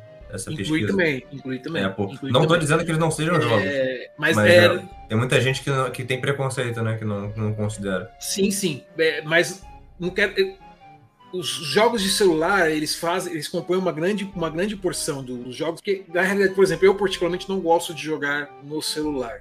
Porém, hoje em dia, a maior parte do que joga jogos consome jogando no celular, inclusive os jovens, né? Que o Fef estava Uhum. comentando. A maioria dos alunos dele que jogam jogos, por exemplo, devem jogar muitas horas por dia e eles não jogam num console ou não jogam num computador, eles jogam no celular, porque o acesso é mais fácil. A mesma coisa, o pessoal que trabalha e, enfim, passa boa parte do dia fora de casa, a maioria das pessoas não vai andar com um portátil no bolso, sendo que ele pode jogar no celular, né? Isso, e, e- e- dependendo do país para onde você for, o celular é tão poderoso que ele nem precisa, né, ter um console, um console portátil. Corroborando o que você está falando, a aquisição da, da Microsoft que ela comprou a Activision Blizzard, né? Você, você imaginaria, ah, então o Call of Duty é o, é o, é o ganha-pão deles, né? Não, o, o ganha-pão deles é o Candy Crush. É, É o- é o que mais deles, dinheiro o que mais dá dinheiro para eles é a King, exatamente. Na época em que a King foi comprada pela Activision, eles pagaram acho que quase 10 milhões. Né? E eles compraram a King na mesma época em que a Disney comprou a franquia Star Wars por 2 bilhões. Foi acho que poucos meses depois. Lembro que todo mundo, nossa, mas que absurdo, não sei o quê. Candy Crush vale, vale mais do que, que Star Wars, gente. Porque tem muita gente que joga todo dia e que gasta dinheiro quase todo dia. Né? E, é, e então aí a gente tá falando de números, né? De, de, de indústria mesmo. É, então, assim, o que eu acho é que existem muitos segmentos dentro da indústria de jogos, né? E jogos que são feitos para públicos específicos, jogos que são feitos para um público mais variado, né? E cada um tem o seu nicho. Eu, por exemplo, eu tenho um PlayStation e eu gosto de jogar o Last of Us, eu gosto de jogar o God of War. São jogos que fazem sentido para mim, né? Esses jogos são jogos que a Sony ela, ela faz com aquela mentalidade de produzir um jogo block- blockbuster, né? É como realmente a experiência é a versão é, de videogame do que seria você assistir uma grande produção do cinema. Essa é a lógica como está sendo produzido. Existem empresas, no entanto, que vão fazer um jogo que é um jogo Game as a Service como Genshin Impact, o objetivo é sugar a alma da pessoa para dentro do jogo e não deixar ela nunca mais sair. Né? São estratégias diferentes, são públicos diferentes. Então é uma indústria muito, muito grande, muito grande. E tem vários segmentos e nichos aí que a gente não pode nem imaginar. O que eu acho interessante dessa indústria ser tão grande é que tem espaço para tudo, né? E aí você tem o mercado indie aí, por exemplo, onde as pessoas elas podem experimentar com ideias mais variadas, mais criativas e, e- e muitas coisas interessantes acabam surgindo justamente daí que acabam virando tendência depois, né? Esse é um aspecto que eu acho O Journey, por positivo, exemplo. né? O Journey, por exemplo. Esse é um aspecto, inclusive, que eu acho positivo na indústria. Você pega no caso do Journey, por exemplo. Você pega um jogo como um Last of Us, por exemplo, ele custa literalmente milhões de dólares para ser feito. Muitos milhões de dólares para ser feito, né? É, então você imagina, você pegar e dar um orçamento na mão de estúdio com a promessa de fazer um jogo com o pitch que eles devem ter dado para fazer o Journey, por exemplo. É um jogo que não tem combate, não tem fala, né? É, é só uma experiência audiovisual. Você não tem botão de ataque, nada. O máximo que você pode fazer é pular e planar. E tem um botãozinho para você interagir com as outras pessoas assim, mas é, é uma, é uma interação bem simples. E ponto. Do, do- do mesmo estúdio, já ouviu falar de Flower? Já. É, é, imagina esse pitch. É, então. Eu E adoro aí, Flower. ah, tá bom, bacana, eu vou dar 100 milhões de dólares para você fazer o negócio. É. Cara, Então, ninguém você é vai uma fazer um negócio de e você tem que, e você venta pelo campo. né? Ninguém vai fazer, É. ninguém, ninguém vai fazer isso. Agora, depois que você vê um Journey, por exemplo, pega um Journey em mãos e dá pro cara jogar aquilo, você fala, bom, agora eu quero um orçamento pra fazer um jogo maior. A chance deles conseguirem um orçamento maior muda, né? Porque ele- eles já provaram o conceito, vamos por assim dizer, né? Então, eu acho. Exatamente. Então, eu acho isso um aspecto positivo, né? Da, da, da indústria Não, de jogos. Você vê, por exemplo, né? é, você falando dessa indústria de milhões e tal. Cara, é, a gente tem obras de arte, né? Falando da, da minha área, né? Você tem obras de arte que literalmente custam, é, custaram milhares, até milhões de dólares aí para ser realizadas. E você tem obras aí que, tipo, tem um valor artístico é, tão grande ou de igual valor. é, que, meu, literalmente custaram zero, zero O cara dólares fez com sucata, né? né? Tipo, o cara jogou carbono na atmosfera, né? E, tipo, ah, por exemplo, falar do, do- de uma franquia que eu gosto. Vocês falaram é, de Senhor dos Anéis, eu não vou nem comentar, porque, meu, eu. A minha, minha sanha de Senhor dos Anéis é tão grande que eu joguei Shadow of Mordor e gostei, né? Mas, é, cara, Castlevania, né? Eu sempre falo do Castlevania, o quanto eu amo essa franquia, etc. É, você vê a Konami, que é um, literalmente os caras eles estão sentados num pote de ouro e cagando em cima, fazendo patinco pra caralho ganhando dinheiro, né? E estão nem aí com, com as IPs que eles têm, foda-se. Né? Em compensação, tipo, meu, eu descobri no, em outro grupo que eu faço parte, o Hangout da, da Groselha, tipo, tem um cara que participa lá que ele faz pixel art. Ele faz esse nome, mano.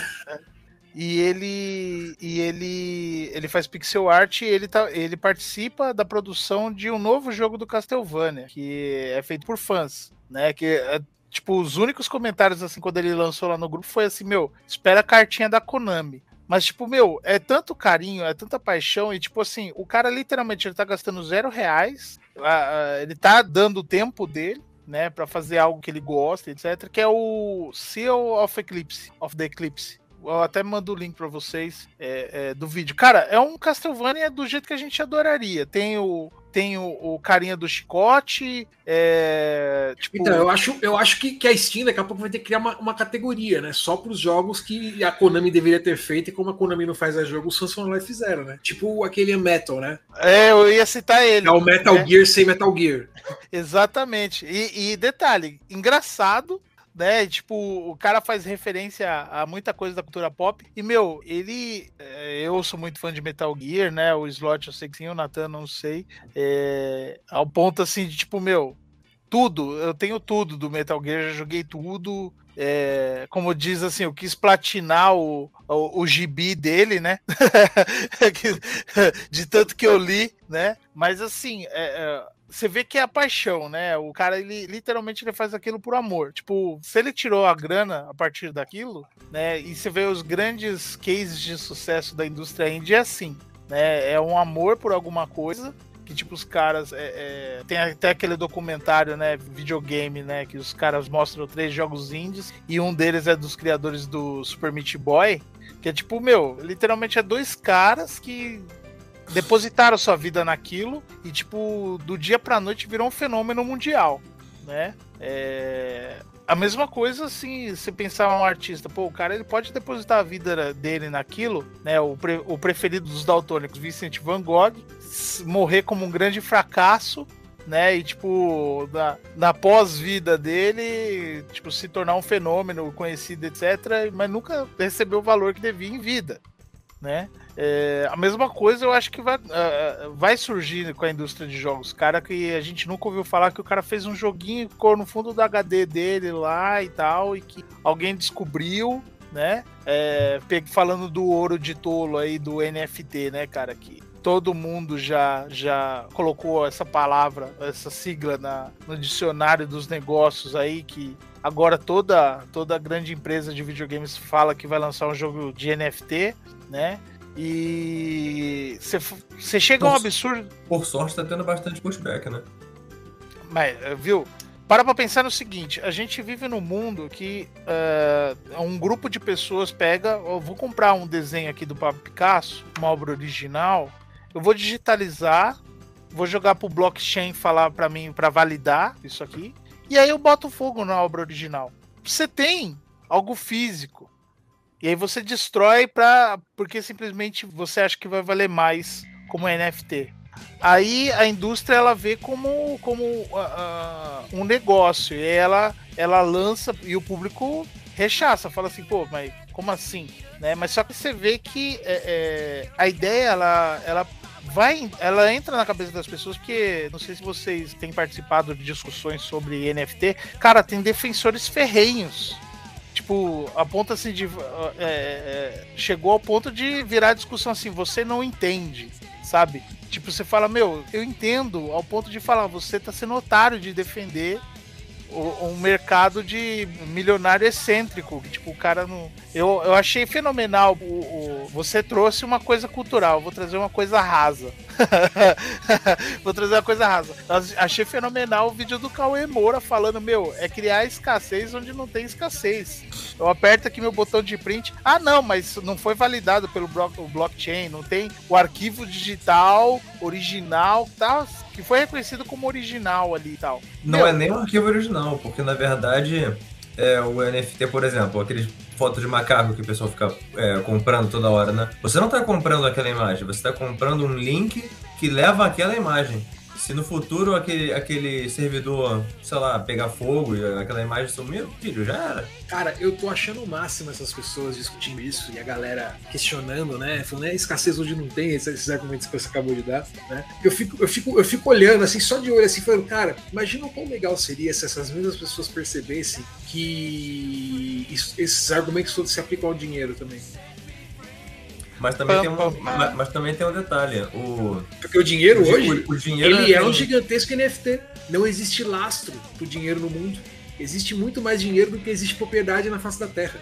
É, mas em questão do dinheiro. Várias também, e várias ele, ele e é várias regula... vezes. O dinheiro é regulamentado, né? O NFT não é. Então, isso, isso não é muito, muito argumento.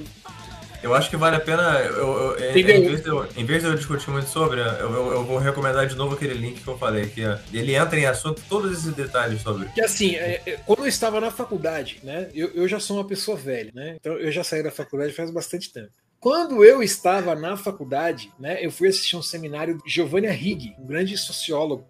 E na época ele mostrou dados pra gente que mostravam que existia no mundo sete vezes mais dólares do que existiam propriedades na face da Terra. Então, se você pegasse tudo que existe no mundo, quantificasse tudo isso em valor e transformasse em dinheiro, tinha sete vezes mais dinheiro no mundo, em dólar apenas, isso não inclui a economia global, não inclui todas as moedas do mundo, apenas dólares, do que existia de propriedade no planeta. O que mostra o quanto a economia é uma grande e gigantesca lorota, a qual todos nós estamos submetidos e dizendo amém o tempo inteiro. É isso que eu quis dizer, entendeu? É, é uma grande. A mesma forma que o NFT é uma grande ilusão, o dinheiro também é uma grande ilusão. Porque o dinheiro tem poder, porque nós concordamos que ele tem poder, porque a gente acredita que ele tem poder. Aí eu falei, quão legal seria se essas pessoas entendessem que a mesma, a mesma regra se aplica ao dinheiro. Uhum. Que esses bilhões aí do, dos, do, do, Jeff Bezos da vida é tudo uma ilusão. Não, mas aí é que tá. A gente, a gente, ao mesmo tempo que a gente vive nessa ilusão, Slot, olha, já viramos o podcast socialista de sempre. Ao Minha mesmo tempo. Bingo! Dica mais um do bingo. Não tem jeito, a gente sempre chega nesse ponto. É... Os itens do nosso bingo aqui, a gente já, já, já tá com Natan, né? A gente, socialismo, é, novelinha chinesa, né? Wuxia, artes marciais e coisa do tipo. Falar mal do, do, do, do, do Zack Snyder, que a gente não falou ainda hoje, né, Ah, Fef? eu Precisa preciso emendar aí. voltar pra falar mal do Zack Snyder. Precisa emendar aí o bingo. Hoje Já- é o faz convidado que segue fala. aí. Não, e mas falar do Superman bisse- bissexual. Não, eu só queria falar sobre, sobre é, é, essa questão, cara, que assim, é, a gente vive num sistema e, e isso se aplica também à indústria dos videogames e tal. Que tipo assim, as pessoas concordam que o dinheiro tem esse poder, né? É uma grande ilusão coletiva, mas ao mesmo tempo é uma ilusão que ela causa escassez, porque a gente tá num regime que assim, para alguém ser bilionário Alguém tá na miséria. E não é alguém, uma pessoa. Para um Não, bilionário, É isso que eu ia falar, corrige isso aí. Para um bilionário. Meu, é muita gente na miséria. É. Então, assim, é, mas assim, não é na miséria, assim, tipo, ah, eu tenho o mínimo pra sobreviver. Tipo assim, é literalmente uma luta pela sobrevivência e muita gente tá, tá perdendo essa luta, né? É, então, é uma ilusão que ah, hoje em dia eu não sei o que acontece com a juventude, que a, a, minha, a minha juventude, a do slot e a dos nossos pais, tipo assim, você tinha uma galera tipo, ah, se rebelava contra o sistema e tal, e se vestia de uma determinada forma, cantava músicas contra esse sistema e não sei o que, tá, tá. e tipo assim, hoje em dia ser rebelde é você ser conservador e a favor do sistema. Você é, é, falar, ah, eu sou, sou liberal, é ser rebelde, sou liberal. Tamo aí. Estranho, né, cara? Os exemplos da minha vida é o, o Jeff Bezos e o Elon Musk, sabe? São a minha referência. De, o Elon Musk, esse grande sul-africano. Começou do zero. Começou Começou do do zero. zero. Do zero da garagem da, da mina de, de esmeraldas dos pais dele. Cara, é, é, é- Ó, eu acho que chegou comida porque a Ares, ela se manifestou. Ou então ela matou alguém, não sei, né? Mas então, é, é, cara, é uma ilusão. E aí, por exemplo, a, a indústria dos videogames, né? Eu queria chegar nesse ponto, eu dei todo esse. Fiz todo esse preâmbulo pra chegar no seguinte: tipo, cara, tem obras magníficas. E que são esse gatilho das emoções humanas é, é, que discutem muitas coisas, cara, e tem o custo de zero reais. E tipo, a gente tá preocupado com o próximo grande lançamento, custou milhões e mobilizou toda a indústria. Tipo, todo mundo tá discutindo GTA 6 e tipo. Engraçado você falar isso, porque eu entrei numa uma tangente esses dias aqui de, procur, de, de baixar, sei lá, uma dezena de fangames. Todos grátis, né? Porque é, é tudo não oficial. É, vários jogos de Tartaruga Ninja, é, Doom Side Scroller. Esses dias agora, não posso nem mentir, tava fazendo isso antes de vir pra cá. Tava jogando um jogo chamado Clone Hero, que é um jogo open source do Guitar Hero pra, pra computador. Tudo 0800. E, e olha que o Fernando sabe, eu tenho mais de 3 mil jogos nas minhas contas, nas múltiplas contas de videogame, jogos comprados, né, com o meu suado dinheiro. E eu tô eu aqui gastando horas e horas no negócio grátis. Não, você é um dos grandes jogadores do grande jogo de comprar joguinhos.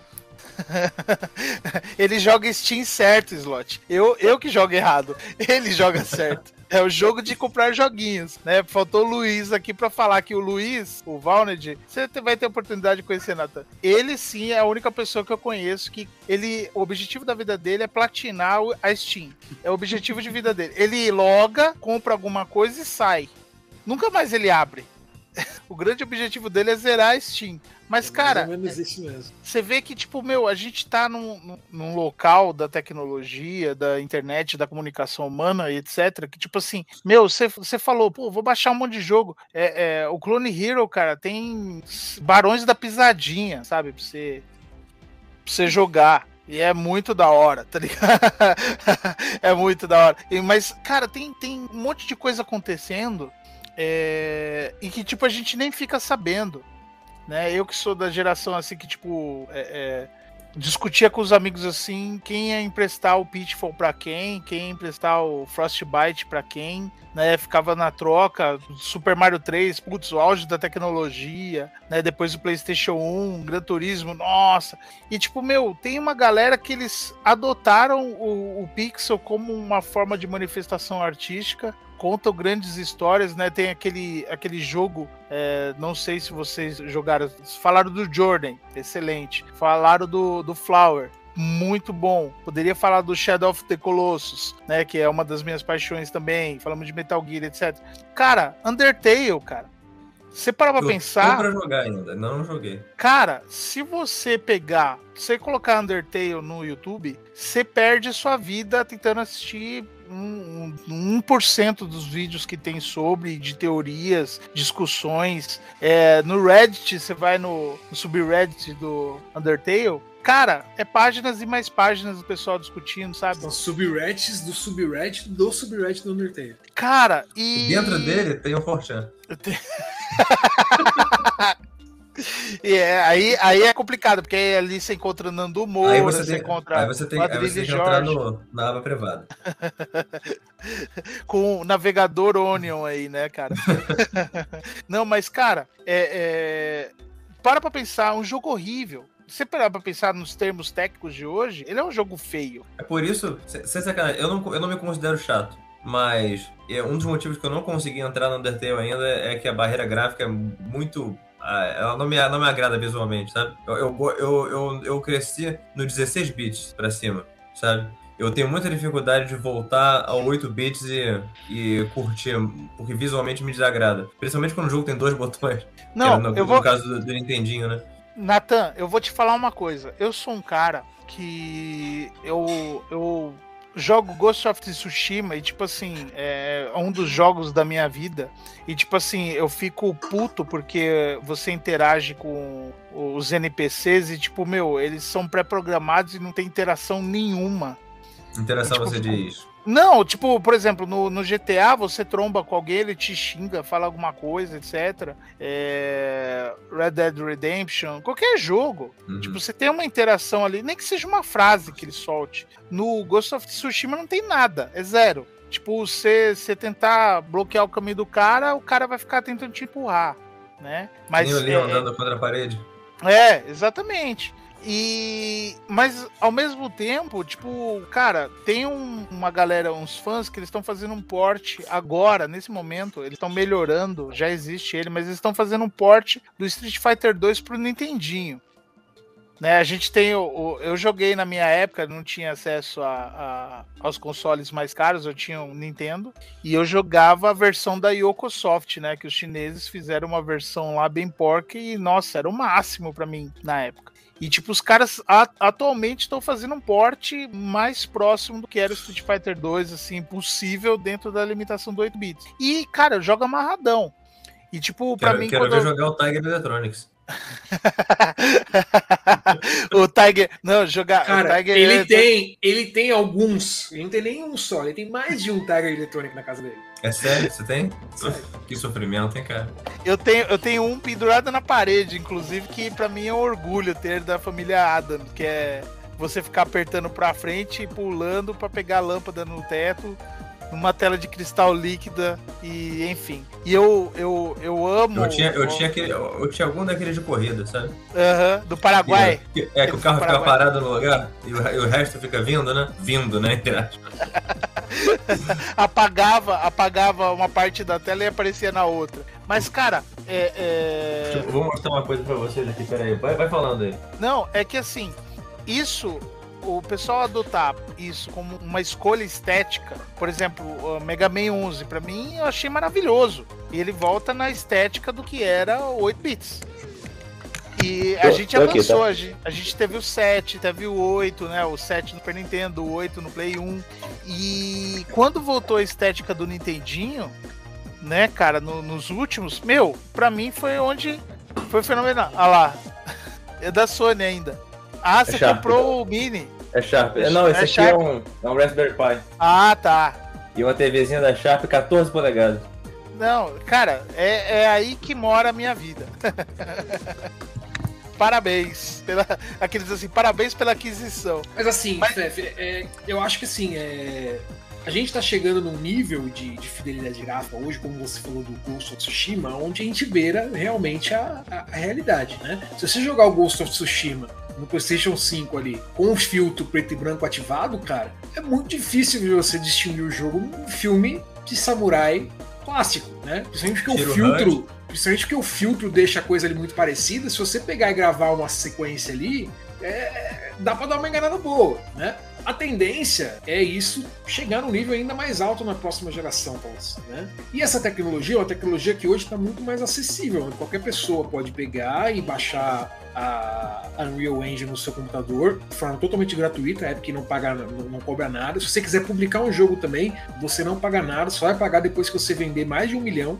Né? Tá muito democrático. Tanto que você já vê alguns jogos surgindo, sei lá, na China, por exemplo, você vê o cara, você vai ver o cara fez sozinho, você fala, meu, o jogo da Capcom, isso que negócio é esse? O que você vê de né? lixo na Steam, que tem um gráfico melhor do que o PlayStation 2. Exato, e a coisa está evoluindo muito rápido. Então, a partir do momento que você chega nesse nível de fidelidade gráfica, né, eu acho que ela perde um pouco o sentido. E aí a gente vê cada vez as pessoas voltando para procurar alguma coisa que é, sirva melhor ao seu interesse de expressão artística, né? Eu acho que o Undertale, eu acho que o Undertale é um, é um grande exemplo disso. O jogo é feio? Sim, ele é feio, mas isso é um ponto do jogo, né? Eu acho que ele, que ele propositalmente quer que o jogo seja feio mesmo, porque o visual do jogo não é o, é o que menos importa na história que ele tá querendo contar, sabe? O Undertale, ele, ele busca um público que, que valoriza o 8-bit também, né? Tem muitos jogos que eles, eles, eles têm uma escolha deliberada do, do, do, do gráfico que ele vai buscar. Às vezes jogos bem mais complexos também, por exemplo, Terraria. Terraria é um jogo extremamente complexo e que tem um gráfico super simples. Sim, é que assim, eu, eu, o caso, o caso do, do Undertale é, o, o, Dan Salvato ele é um cara jovem, tá? Ele não escolheu esse, esse, esse tipo de gráfico por uma nostalgia de uma, um período que ele viveu, porque ele não viveu esse período, né? Ele tá, ele tá agora, acho que com 25, 26 anos. Ele, ele fez o jogo quando ele estava na faculdade. Acho que ele começou a fazer, ele estava acho que no segundo ano da faculdade no dele. Caso dele foi necessidade, então. Tanto que o jogo atrasou várias vezes porque ele parou, porque tipo, tá, precisava estudar pra prova, sabe? Ele, ele colocava lá na página dos updates, ó, oh, precisa parar porque tá em época de provas e tal. Tipo, e ele fez o jogo sozinho, né? Música, ele fez tudo. É, e se você for olhar para os gráficos, eles, eles não parecem nem tanto 8 bits tipo é, Nintendo Master System, eles parecem mais 8 bits de computador europeu sabe? Ele está muito mais com um gráfico de um, de um ZX Spectrum, por exemplo, que são computadores que já eram obsoletos antes dele nascer, né? Então uhum. existe a questão da alimentação, do fato que ele não, que ele talvez não saiba fazer melhor que aquilo. Tem, mas ele escolheu dentro daquela limitação uma identidade gráfica pro projeto dele. E isso é uma escolha artística, né? E, e que é de se respeitar, né? Ele, ele é, é, como, como eu disse, o, o, gráfico não é importante ali. O que ele quer, o que é importante para ele é a história que ele quer contar e a forma como ele quer contar a história e, e a forma como ele quer brincar é, com o modo como o jogador interage com aquele mundo, né? É, é um mundo onde as pessoas estão cientes onde no jogo de videogame, em alguns momentos, ou não estão, isso fica meio implícito, não fica, e você fica e agora, e aí às vezes ele faz uma pergunta ao personagem, você fica, você, ele tá, o personagem está perguntando para mim, jogador, e ele vai brincando com essa sua com essa sua cognição a respeito do jogo. E esse é o ponto, o, o ponto do jogo. Então a gente está nesse nível onde é, existe uma liberdade tão grande de criação, onde as pessoas elas podem escolher a, a, a, o formato que melhor é, lhes interessa para expressar o sentimento deles, né? Então eu, eu adoro pixel art, eu acho pixel art lindo, né? E eu adoro que tenham tantos jogos de pixel art. Tem gente que não suporta uma pixel art, né? Que se não tiver um polígono na frente dele, para ele não faz sentido. O mundo 2D para ele não faz sentido tem jogadores que são assim, né? E eu acho que a, a grande beleza disso tudo é que tem essa variedade, é, é, tem essa possibilidade de variedade tão grande, né? E possibilidade de sucesso para muitas pessoas em, em, em, nichos tão distintos. E considerando a, a dificuldade de de produzir chips de computador, de criar, produzir videogames e tudo mais, você criar um jogo em pixel, pixel art, você garante a acessibilidade dele a todo mundo, né? Porque hoje em dia qualquer, qualquer lata velha roda um jogo de pixel art. Sim. Agora vai tentar rodar o, sei lá, não sei o último jogo que lançou aí, no, sem, uma, sem uma placa de vídeo mais moderna. Eu tenho uma placa de vídeo, sei lá, de 3 anos atrás e eu não sei quando eu vou poder trocar de novo, porque não, a placa de vídeo hoje em dia é 5 mil reais. Custo ruim, né? Pois é. É um. É, Custa é que não é o meu, porque o meu rim é ruim, não vale nem esse valor. Não, você pensar um Hellblade da vida, um Horizon Zero Dawn, né, cara, que agora chegou, chegou a continuação aí que já tô oriçado já. Ah, mas, cara. Nem fala. Né? E... Mas só que ao mesmo eu, tempo. Eu tô, tipo, eu meu... tô com cosplay de Aloy. Na cabeça do Nerdola é, né? Exatamente. Não, mas você pega, por exemplo, cara, ao mesmo tempo, tipo, essa mesma gana que eu tenho por, pelo Horizon Zero Dawn novo, é, eu tenho pelo Unmetal, que o, que o Slot citou aqui. Tipo, meu, você pega com, com tesão e você fala, meu, que jogo da hora. O, o Luiz, ele citou dias atrás para mim que ele pegou Switch. Né, ele é PC Master Race assim na veia e ele fala que Nintendo é o único inimigo que o, que o PC Master Race não tem, né? É, e ele pegou uma cópia do The Messenger. Cara, é um jogo que é uma ode ao que era jogo 8 bits e 16 bits. Tanto que você varia entre uma jogabilidade completamente Ninja Gaiden. E eles estão fazendo é. uma ode aos RPGs de 16 bits agora, você viu, né? Uhum. Cara, o nome esse novo que eles estão fazendo? Não, não tô sabendo. É, chama Sea of Stars, acho. Cara, o jogo, o jogo é tão bonito e tão bom que o como é que é o nome dele? O compositor, um dos compositores da série Final Fantasy, o cara que compôs as músicas do Xenogears, do Final Fantasy Tactics, ele se, se convidou a fazer a música do jogo. Esse o nível, cara se né? convidou a fazer a música pro jogo dos caras. Não, e aí, tipo, por exemplo, é... eu. Deixa eu pegar o nome que eu já te falo, peraí. Eu tenho eu dias. eu acho que eu achei aqui. Achei. É Sea of Stars mesmo. Cara, tem dias que eu literalmente acordo com. Não é, não é nostalgia, mas sabe, é uma vontade, cara, de tipo, meu, ter tempo de pegar o Suicoden 2 da vida de novo e ver aquela história, cara, que para mim é uma das me dos melhores RPGs que já foram feitos, mas não tem tempo né? Não é nem questão de grindar personagem, etc tal. É tipo, meu, você fala assim, pô, vou depositar tantas horas nisso, eu tenho podcast para editar, eu tenho aula para preparar, eu tenho é, é, coisas. Você fica colocando importâncias e, tipo, você não tem tempo. E aí você vai no Genshin Impact, você liga, você joga um pouquinho, né, cara? E, tipo, é, a mesma coisa da pessoa que joga no celular. Tipo, ela tá na fila do banco lá, que ela eventualmente ela teve que ir no banco. Aqueles pra, games também. Pra ativar o token, né, do, do celular ali. Puta merda, tem que ir no caixa eletrônico para ativar o meu celular novo nessa bosta. E o tempo que você tá na fila ali, você, você abre o joguinho, joga, né, cara? E, e, e você tem experiências, né? É, a gente tem, eu por exemplo, eu associo Metal Gear 4 para mim, ele tem um cheiro, ele tem um cheiro cítrico. Aquela, aquela coisa assim, né, de, de vários sentimentos. Ele tem um cheiro cítrico, por quê? Coincidentemente, na época, é, eu usava um perfume que ele tinha um cheiro literalmente de limão, né? E tipo, jogava, eu tentava jogar um pouco antes de ir trabalhar, voltar para trabalhar, que eu trabalhava manhã e noite, dava aula de manhã e noite. E aí, tipo, você fala assim: ah, eu tenho uma horinha aqui. Você já tinha tomado banho tal, já tinha comido alguma coisa. Você ah, tem uma horinha antes de sair para ir pro trampo. Vou jogar. Dava aí, meia cutscene, né? Exato. Você, você fazia a missão, começava a cutscene e você falava, puta, perdi o save. né? Mas só que, tipo, sabe, fica a memória afetiva. Você sente o cheiro cítrico e vem. Cara, quem. Aí tem jogo, assim... que eu, tem jogo que eu não consigo jogar sem pensar em término de relacionamento. Sabe quando você tá, tá, conversando com a pessoa no telefone e você tá num jogo é, é, mundo aberto e dando volta em círculo? É, eu não consigo. Tá no... Se eu tô jogando aquele jogo, eu passo naquele canto assim, ó, foi aqui que eu terminei com o fulano. É, é, o que, é o que acontece com um artefato cultural com a gente, né, cara? Tem, tem, ele, é, o jogo ele é capaz de de despertar sentimentos da gente, da mesma forma que música tem esse poder, por exemplo, né? É, e, e, isso invoca memórias, né? Tanto, tanto boas quanto ruins, às vezes, né? Quem não tem aquela música que sempre que escuta pensa numa pessoa que, né, que já não faz parte da sua vida por alguma razão, é, ou, ou pensa num relacionamento que terminou, por exemplo, né? É, ou então tem aquele artista que sempre que a pessoa começa a escutar, sempre que você vê a pessoa escutando, você fala, puta, fulano tá mal né? Porque sempre que ele tá mal, ele escuta, ele escuta esse disco, né?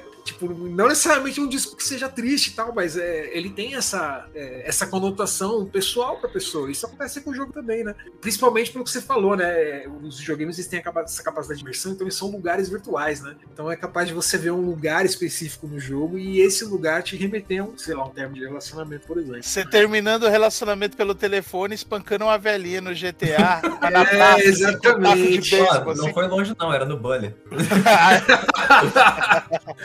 tá respondido. Bom, bom é, já que a gente chegou então nesse ponto aí da, da memória afetiva, para encerrar, quero que cada um aí cite um momento aí do, dos jogos que foi um momento assim. É, artisticamente elevado, vamos falar assim, um momento que emocionou vocês, né? Que tipo, deixou você realmente tocado, assim. É você primeiro, Fef. Cara, é, se vocês me permitem, eu vou, vou citar dois, um curtíssimo e um é, mais profundo. É, um deles eu já citei em outro momento aqui no, no, primeiro podcast nosso, Jogos da Vida, que foi o Days Gone, que, tipo, meu, eu. É um jogo mediano, passável, nota 6, né? Passou de ano, mas, cara, eu ligava o videogame e fazia a ronda em torno do assentamento e matava os zumbis errantes por ali, porque, tipo, a minha comunidade precisava que eu fizesse isso, tá ligado? Tipo, você quer mais do que, tipo, é, é, é, isso. Você falar assim, meu, essas pessoas precisam de mim, tá ligado? tipo, no. Ei, tem uma lenda, eu não vou falar se é verdade ou não, de que nas festas, quando eu fico bêbado, eu subo no telhado e falo, a noite me chama, essa cidade precisa de mim, né? Ah, essa lenda. Não confirmo nem desconfirmo, mas existe essa lenda. E o outro momento, cara, é o seguinte: é, durante muito tempo, um amigo nosso, Lucas, ele falou sobre o jogo do Walking Dead, né, da Telltale. E ele falava sobre as escolhas. Eu espero que a Ares mate alguém hoje. É, ele falava sobre as escolhas e tal, sobre o peso das escolhas na história e etc. E tipo, você fala, meu, por mais que seja videogame, cara, é tudo programado né? Você sabe que sua escolha, no final das contas, não é escolha nenhuma. Tipo, é, toda escolha que a gente toma na vida, ela tem consequências, mas ela tem consequências que também são regidas por escolhas de outras pessoas. Então você tem uma gama infinita de ramificações, né? Que no videogame você não consegue simular. Mas, cara, você chegar no momento em que você decide entre salvar um cara ou não, porque aquele cara é, você salvar, você deixa a menina sua protegida é, é, vulnerável a um ataque, a sofrer dano, etc. E, tipo, você literalmente sente dor física ao tomar essa decisão. Você fala, meu, isso aí tá muito além de simplesmente ser um videogame e contar uma historinha como um, num filme, né? Porque no filme você vê aquela decisão, você tá uh, a parte dela, né? Você vê aquela decisão sendo tomada. Terceira pessoa, né? né? Totalmente, terceira pessoa. Mas no caso ali, você ter que apertar o botão no momento final, né? É... Não posso deixar de passar a grande franquia. Pô, falei dois exemplos, mas eu tô citando três. Não, não, não, não, não vai roubar o meu. Né, é, eu acho que eu acho que você vai falar sobre ele, mas assim, é, o ato de você apertar um botão, cara, é a coisa mais simples do mundo, o movimento mínimo que você pode fazer. E tipo, aquilo mudar a, a estrutura da história para você. Não é o código que mudou e que criou todas essas ramificações que, de possibilidades, etc. Mas, tipo assim, mudou para você. Você acha que a sua decisão. É, você fica indeciso se foi uma boa decisão ou não. E, tipo, você fala assim, meu, não tem como eu voltar ao save, tá ligado? Tipo, eu acho que não era bem isso que eu queria. Cara, eu acho isso fenomenal. E, tipo, isso me marca muito. E o Walking Dead, o Desgone, por conta disso que eu falei, que, tipo, você chegar ao momento, você perceber que você tá contando assim se torna ridículo, né? Você, você falar isso de modo sério para alguém, mas tipo assim, você chegar na sua casa e fala: Meu, eu tenho esse tempo aqui, pô, vou fazer a ronda de hoje. Você liga, você tem meia hora, você dá uma volta de moto em torno do, do assentamento e mata os zumbis errantes ali, porque você acha que as pessoas precisam de você, tá ligado? E, tipo, você apertar um botão e muda a decisão da vida de uma pessoa que não existe, de uma história que é uma história fantástica, etc. Cara, não tem como né, é, descrever melhor a experiência do videogame para mim do que isso, cara. Você não precisa nem tá, ter uma história por trás daquele personagem para você se fazer, criar uma conexão, né? Você, se você joga um jogo tipo XCOM, por exemplo, que o seu personagem morreu é para sempre, eles não têm histórias, mas você se apega àquele personagem tal, né? Aí Cara, ele morre por um as erro. Minhas, as minhas campanhas de XCOM são sempre lendárias, porque eu não só eu faço cada um dos meus personagens, como eu faço eles a imagem e semelhança dos meus amigos. Então o Pfeffer está em todas as minhas campanhas de XCOM. Quantas o Alessio, que sempre participa aqui, ele sempre está nas campanhas de XCOM. Então assim, deixar o amiguinho morrer, cara, é pesado, é pesado. Eu não faço isso e me importa. Imagina você que faz que perde esse tempo, né? Eu tô falando, é, é, é uma coisa que você vê, no, no The Walking Dead tem toda uma história por trás do personagem, uma caracterização. No XCOM eles são só bonecos que atiram. E ainda assim você consegue conectar. A empatia do ser humano é muito grande. Pois Sim. É. Nathan, conta pra gente aí o seu, o seu momento, o videogame arte. Olha, dois. Vou dar dois, duas respostas mais ou menos rápidas. Uma é meio clichê. Não, não mentira, as duas são clichê. É, uma é Firewatch, que eu joguei há pouco tempo. Eu sempre ouvi falar de Firewatch. E eu, aí, aí, ele entrou no Game Pass, né? Eu pensei, ah, vou tentar, né? Eu já assinei essa merda mesmo. E eu só, só a introdução do jogo já me pegou. Porque vocês já, já chegaram a jogar Firewatch? Eu joguei, joguei na época que saiu. Pô, aquela, aquela introdução não tem nem gráfico, cara. É só texto, né? Dizendo assim, você conhece fulano de tal. Ela, sei lá o quê. Aí tem várias opções. Eu, eu nunca fiquei tanto assim, meu Deus, o que, que eu foto? O que, que eu digo, né? Pra pessoa. E não, não tinha nem gráfico ainda, não tinha nem gameplay. Ah, isso tudo antes de você chegar na, na montanha. É o tipo de jogo que e, e, ele tem todo um mistério, né? Que eu não vou entrar no assunto caso alguém que esteja ouvindo queira, queira jogar. Fazer, fazer só um adendo. É, é, um negócio que me impressionou demais, demais, no, na qualidade de roteiro do Firewatch é justamente essa introdução, né? Que não tem gráfico, são só as, são só as letras na tela e você vai escolhendo, né? Vai fazendo escolhas para definir quem é, o, quem é o seu personagem. Assim é memorável demais para mim aquilo. É tão bem escrito, tão bem escrito, que em cinco minutos ali de, de, de texto você sabe exatamente quem é o personagem que você está jogando. Eles conseguem definir aquele personagem para você. Cara, é um poder de síntese que eu, eu, eu, bato palma, cara. Porque eu sou um escritor fracassado, né? Já tentei escrever várias vezes, escrever é um bagulho muito difícil, né? Então, quando você tenta, quando você tenta fazer ver o quão é difícil, você passa a admirar ainda mais quando os caras fazem um bagulho bem feito. E essa introduçãozinha aí, cara, puta que pariu, realmente foi é... Eu não vou nem adendo 2. do resto, pode falar. Não, adendo 2. Você já deve ter percebido, né, Nathan, que o meu círculo de amigos, a gente é uma grande empresa de videogames fracassada, né? Nós temos artistas fracassados, temos programadores fracassados, temos roteiristas, escritores fracassados. Cara, se a gente lançar o nosso jogo fracassado, vai explodir no fracasso. Aí no, falando, do Firewatch, é, isso tudo que eu tava falando, né? A parte mais memorável não, não tinha nem chegado no gameplay ainda. E tem todo aquele mistério do jogo e tudo mais, que você tem que descobrir o que, que exatamente é tá acontecendo. Bem construído, né, cara? É, é muito, muito imersivo. Eu, eu acho. Eu, quanto mais. Assim, não vou dizer que eu sou velho, que eu sou mais novo que vocês. Mas, eu, com, mas eu, com mais velho eu fico, mais eu dou valor para jogos que não. Não é às vezes é difícil você pensar na expressão em português. Overstay, it's welcome, sabe? Jogos que não ficam mais tempo do que você gostaria que eles ficassem. Não tem nada pior do que você ficar no jogo 20 horas a mais do que você precisava. E você fica assim, nossa, não aguento mais, eu não vejo a hora de acabar. Eu gosto quando você acaba o jogo e você pensa, já? Não tem mais? É, é igual um, filme, é né, cara? Quando você vai no. Às vezes você vai no cinema pra assistir um filme e o filme tem duas horas e meia de duração. Quando você quando tá chega no final. Edição, quando você tá assistindo quando... a edição estendida de Santos Anéis, você não aguenta mais. E quando chega no final, você já tá, pelo amor de Deus, acaba logo o cara no banheiro. E tem, às vezes você vai no cinema e o filme tem três horas e pouco de duração, e de repente o filme acaba e você tá meio chocado ali, sabe? Você sabe pra onde você vai. É, é, é, é tipo o Senhor dos Anéis. É a mesma coisa com os jogos. Exatamente. Edição estendida do Senhor dos Anéis. Meu Deus, eu quero mijar, pelo amor de Deus. E, e, infelizmente é muito comum a gente ver jogos onde os caras caem nesse. Né? Eu não sei se eles ficam numa pilha de não, a gente precisa ter mais conteúdo, porque senão nosso jogo vai ficar curto. Né? Um, um, bom exemplo disso é aquele. Dying Light aquele... 2, cara. Dying Light 2, os desenvolvedores acabaram de falar: nosso jogo tem 500 horas de duração.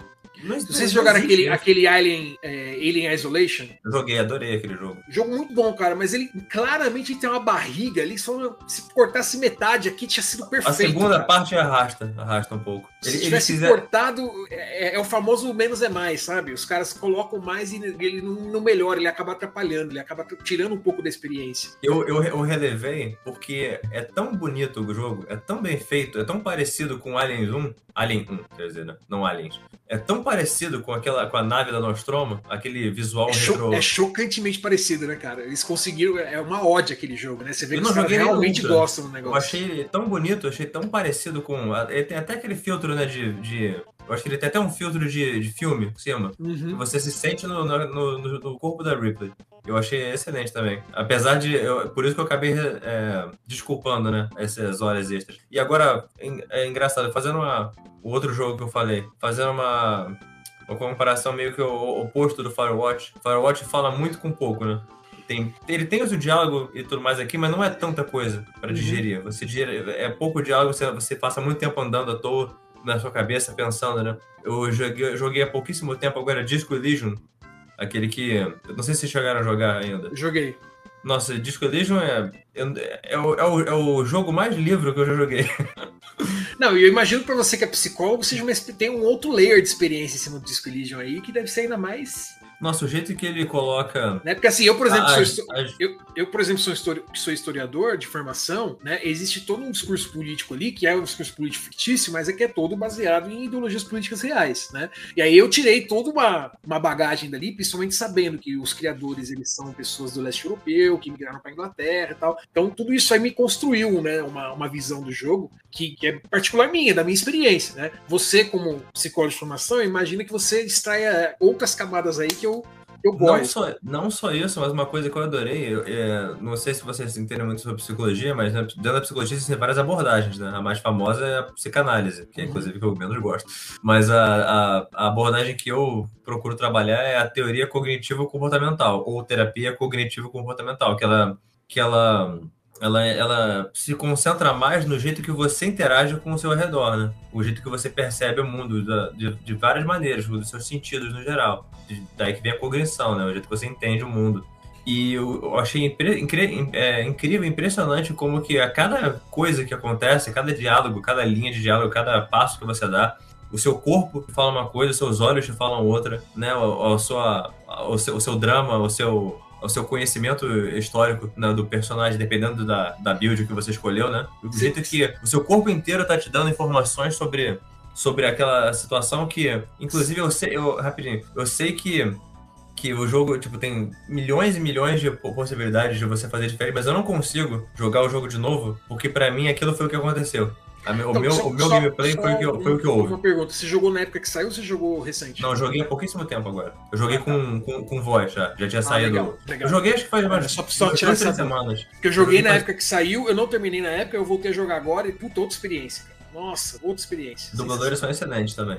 É, eu, eu, eu não consigo jogar ele de novo. Porque, pra mim, eu acho que, eu acho que vai quebrar aquela imersão, sabe? Pra mim aconteceu daquele jeito. Do jeito que eu joguei, né? É uma experiência, assim, pessoal, né?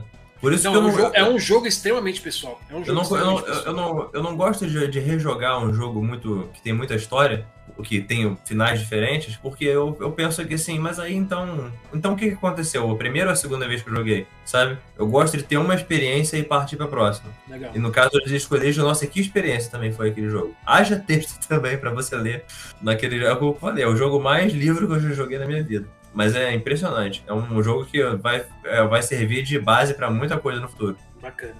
Bom, eu, eu vou citar aqui o meu momento mais é, é, emocionante assim no, no jogo, é, que é o que o Fef com certeza ia falar agora há pouco, eu cortei ele, né? Que é a. Eu vou dar um spoiler aqui de um jogo de.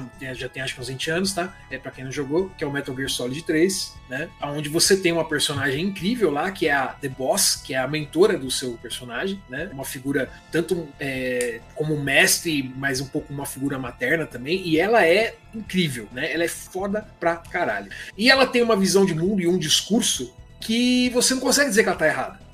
Sabe? Ela não tá errada nas coisas que ela está dizendo. Claramente ela não tá errada. Só que ela é a sua oponente naquele momento. E aí chega um- uma, uma parte do jogo que você tem um showdown com ela, né? E, e, assim, é uma cena muito bonita, porque ela, ela se passa num campo de flores assim, que são flores brancas. Né, com vento assim passando, né? E, e é uma luta mano a mano. Só tem os seus punhos ali e você tem que mandar ver na mulher, né? E, e assim, antes de começar a luta, ela chama o Airstrike. Ela fala pra você: ó, em 10 minutos esse lugar vai ser bombardeado. Você tem que me derrotar sair daqui em 10 minutos, ou você vai, ou você, ou você não vai sobreviver. E a luta realmente tem esse, esse. Você pode completar a luta em segundos, em poucos segundos. Mas ela dura os 10 minutos ali. O jogo tá programado para aquilo. E quando você termina de derrotar ela, você, você tem que matar ela. Essa, é a miss- essa foi a missão, inclusive, que te incumbiram, né? Você vai até lá para Uma das missões principais é assassiná-la, né? E você tem que matar essa sua ex-mentor. E aí, meu amigo, o jogo dá uma- aquela afastada, a- entre aquelas tiras pretas assim de, de cinema mesmo, muda pro formato widescreen, né? Você só escuta o vento e você tem que apertar o gatilho. Se você não aperta o gatilho, o jogo não avança. Ele fica parado ali até acabarem-se os 10 minutos e aí tudo explode e dá game over. Você tem que lutar com ela de novo. Você só avança no jogo se você a assassiná-la, mesmo você não querendo. E, e é uma cena tão poderosa, cara, tão poderosa, que eu joguei cinco vezes seguidas, deixei estourar o tempo, não consegui, não consegui apertar o gatilho. Eu não, eu fisicamente não conseguia, cara. E é uma luta difícil, tá? É uma boss battle difícil. Né? Você é surrado por ela, porque enfim, ela é sua mentora, né, cara? Então, pô, não pode ser uma luta fácil. Ela te surra, ela te dá um couro, bonito. E eu lutei cinco vezes seguidas com ela, a derrotei e não consegui avançar, cara. Nunca vou esquecer disso. Nunca vou esquecer disso. Puta de uma cena. E, e- e essa cena, ela catalisa ainda mais o final do jogo, né? Quando você descobre toda a verdade com tudo que aconteceu. Puta que pariu. Você termina o jogo com o sangue fervendo, igual o Kojima diz que o, que o Snake ficou, né? Que ele vira. Porque o personagem, o personagem principal do Metal Gear 3, ele é o vilão do restante da série. Né? Ali você descobre por que, que ele vira o vilão. E você sai com sangue nos olhos igual, igual ao personagem. É impressionante, cara. Você entende por que ele é o vilão. Então Eu esse é o joguei, meu. eu joguei faz muito tempo, eu não lembro de nada da história. Esse aí foi o, foi o, meu, foi o meu momento e é por isso que eu gosto pra caralho desse jogo, é um dos jogos favoritos. É um jogo que mecanicamente tem muitos problemas, né? É, o gameplay dele é bem datado, é bem difícil de jogar hoje em dia. Porque Assim, tá- não só mecanicamente também, né? Eu acho, Né? eu acho que o Kojima é o pior, é o pior, é o maior aliado e o pior inimigo de si mesmo. Com certeza, com certeza. Né? Eu gostaria muito de ver um remake desse jogo usando as mecânicas do, do último Metal Gear, que em termos de, de controle, né? Eu acho o Metal Gear 5 muito, muito bom. Um dos melhores jogos em terceira pessoa assim, que eu joguei em termos de controle. O que você quer fazer, que você pensa em fazer, você tenta fazer e você consegue. De forma natural, assim, né? As primeiras vezes que eu joguei, eu fiquei muito chocado com isso, né? Porque você pensa em fazer e, tipo, você não sabe nem como você fez, você simplesmente fez e aconteceu, sabe? É, é- é extremamente intuitivo, né? Eu gostaria muito de ver um, um remake no Metal Gear 3 usando esse esquema de controles, né? ma- Mais modernizado é, e não travado como era como era o, o do Metal Gear 3. Mas essa sequência específica aí, a, o Fef falou lá, você tem que assassinar o personagem, sentir dor física, etc. O Jima fez primeiro, né? E, e puta, eu nunca vou esquecer, cara. Eu, eu, fiquei, eu lembro que eu fiquei extremamente chocado quando aconteceu, porque eu, eu não esperava que um, que um jogo pudesse fazer isso, né? Eu já tinha tido outros jogos que tinham tido momentos emocionais aí pra mim, né? Eu aí na sétima série vendo a Ares morrer pela primeira vez também fiquei, né? Aquele momento, aquele momento de choque, né? Ou, ou eu ainda criancinha lá no Mega Drive quando a, a, a, a Ney do Phantasy Star morre também. Eu fiquei, como assim? Como assim ela morreu? Tipo, né? É, já tinha tido esses momentos meio, meio catárticos assim, mas esse específico eu, foi muito marcante. Muito marcante. Vocês jogaram Blood Omen no PS1? O Legacy of Kain? É. Sei. Isso me lembrou o começo do jogo, que você acha que é um RPG comum, né? Você vai andando e morre. Aí você pensa, ué, como é que eu Exatamente. A, aquela cena, fazendo uma adendo aqui, é, aquela cena me marcou tanto que eu fiquei 20 anos procurando que diabo de jogo era aquele que eu joguei. Porque não era meu, sabe? Eu joguei no jogo. Ah, você não sabia que jogo era? É, eu não sabia, eu era muito criança na época. E o jogo não era meu e eu não sabia o nome do jogo. Aí um dia eu esbarrei no gameplay e eu falei assim, peraí, isso aqui parece aquele negócio que eu joguei 20, 30 anos atrás. É bem desse tipo também. Pra minha cabeça, ele, sei lá, 5, 6 anos de idade, não, não, não, não tinha captado o que, que tinha acontecido. Uhum. Era uma Isso regra aí, que não. Pode, pode terminar, desculpa. Não, ele dizia que é uma regra que não tinha sido feita ainda, né? Você, como assim? Você morre no começo do jogo? Geralmente você morre e você começa a 70 de novo, né? é, é, quando você quebra um paradigma, né? Dali pra frente é o jogo vira. É, é, outro. É uma expectativa que muda dali pra frente, né? Que é o caso do que você falou do Metal Gear também. É, bem isso mesmo.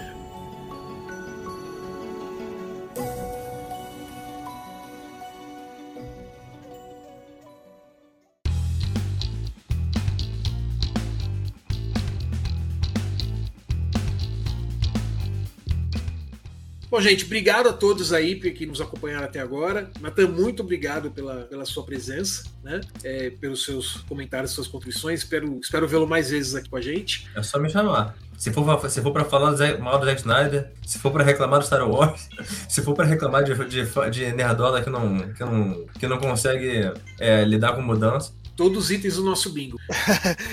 Participar de todos os episódios. Se tornou agora membro fixo. E é isso aí, meus amigos. Obrigado pela presença de todos e até a próxima. Valeu! Valeu, tchau, tchau. E só deixar registrado que NFT é o Ciro da Mundo Digital.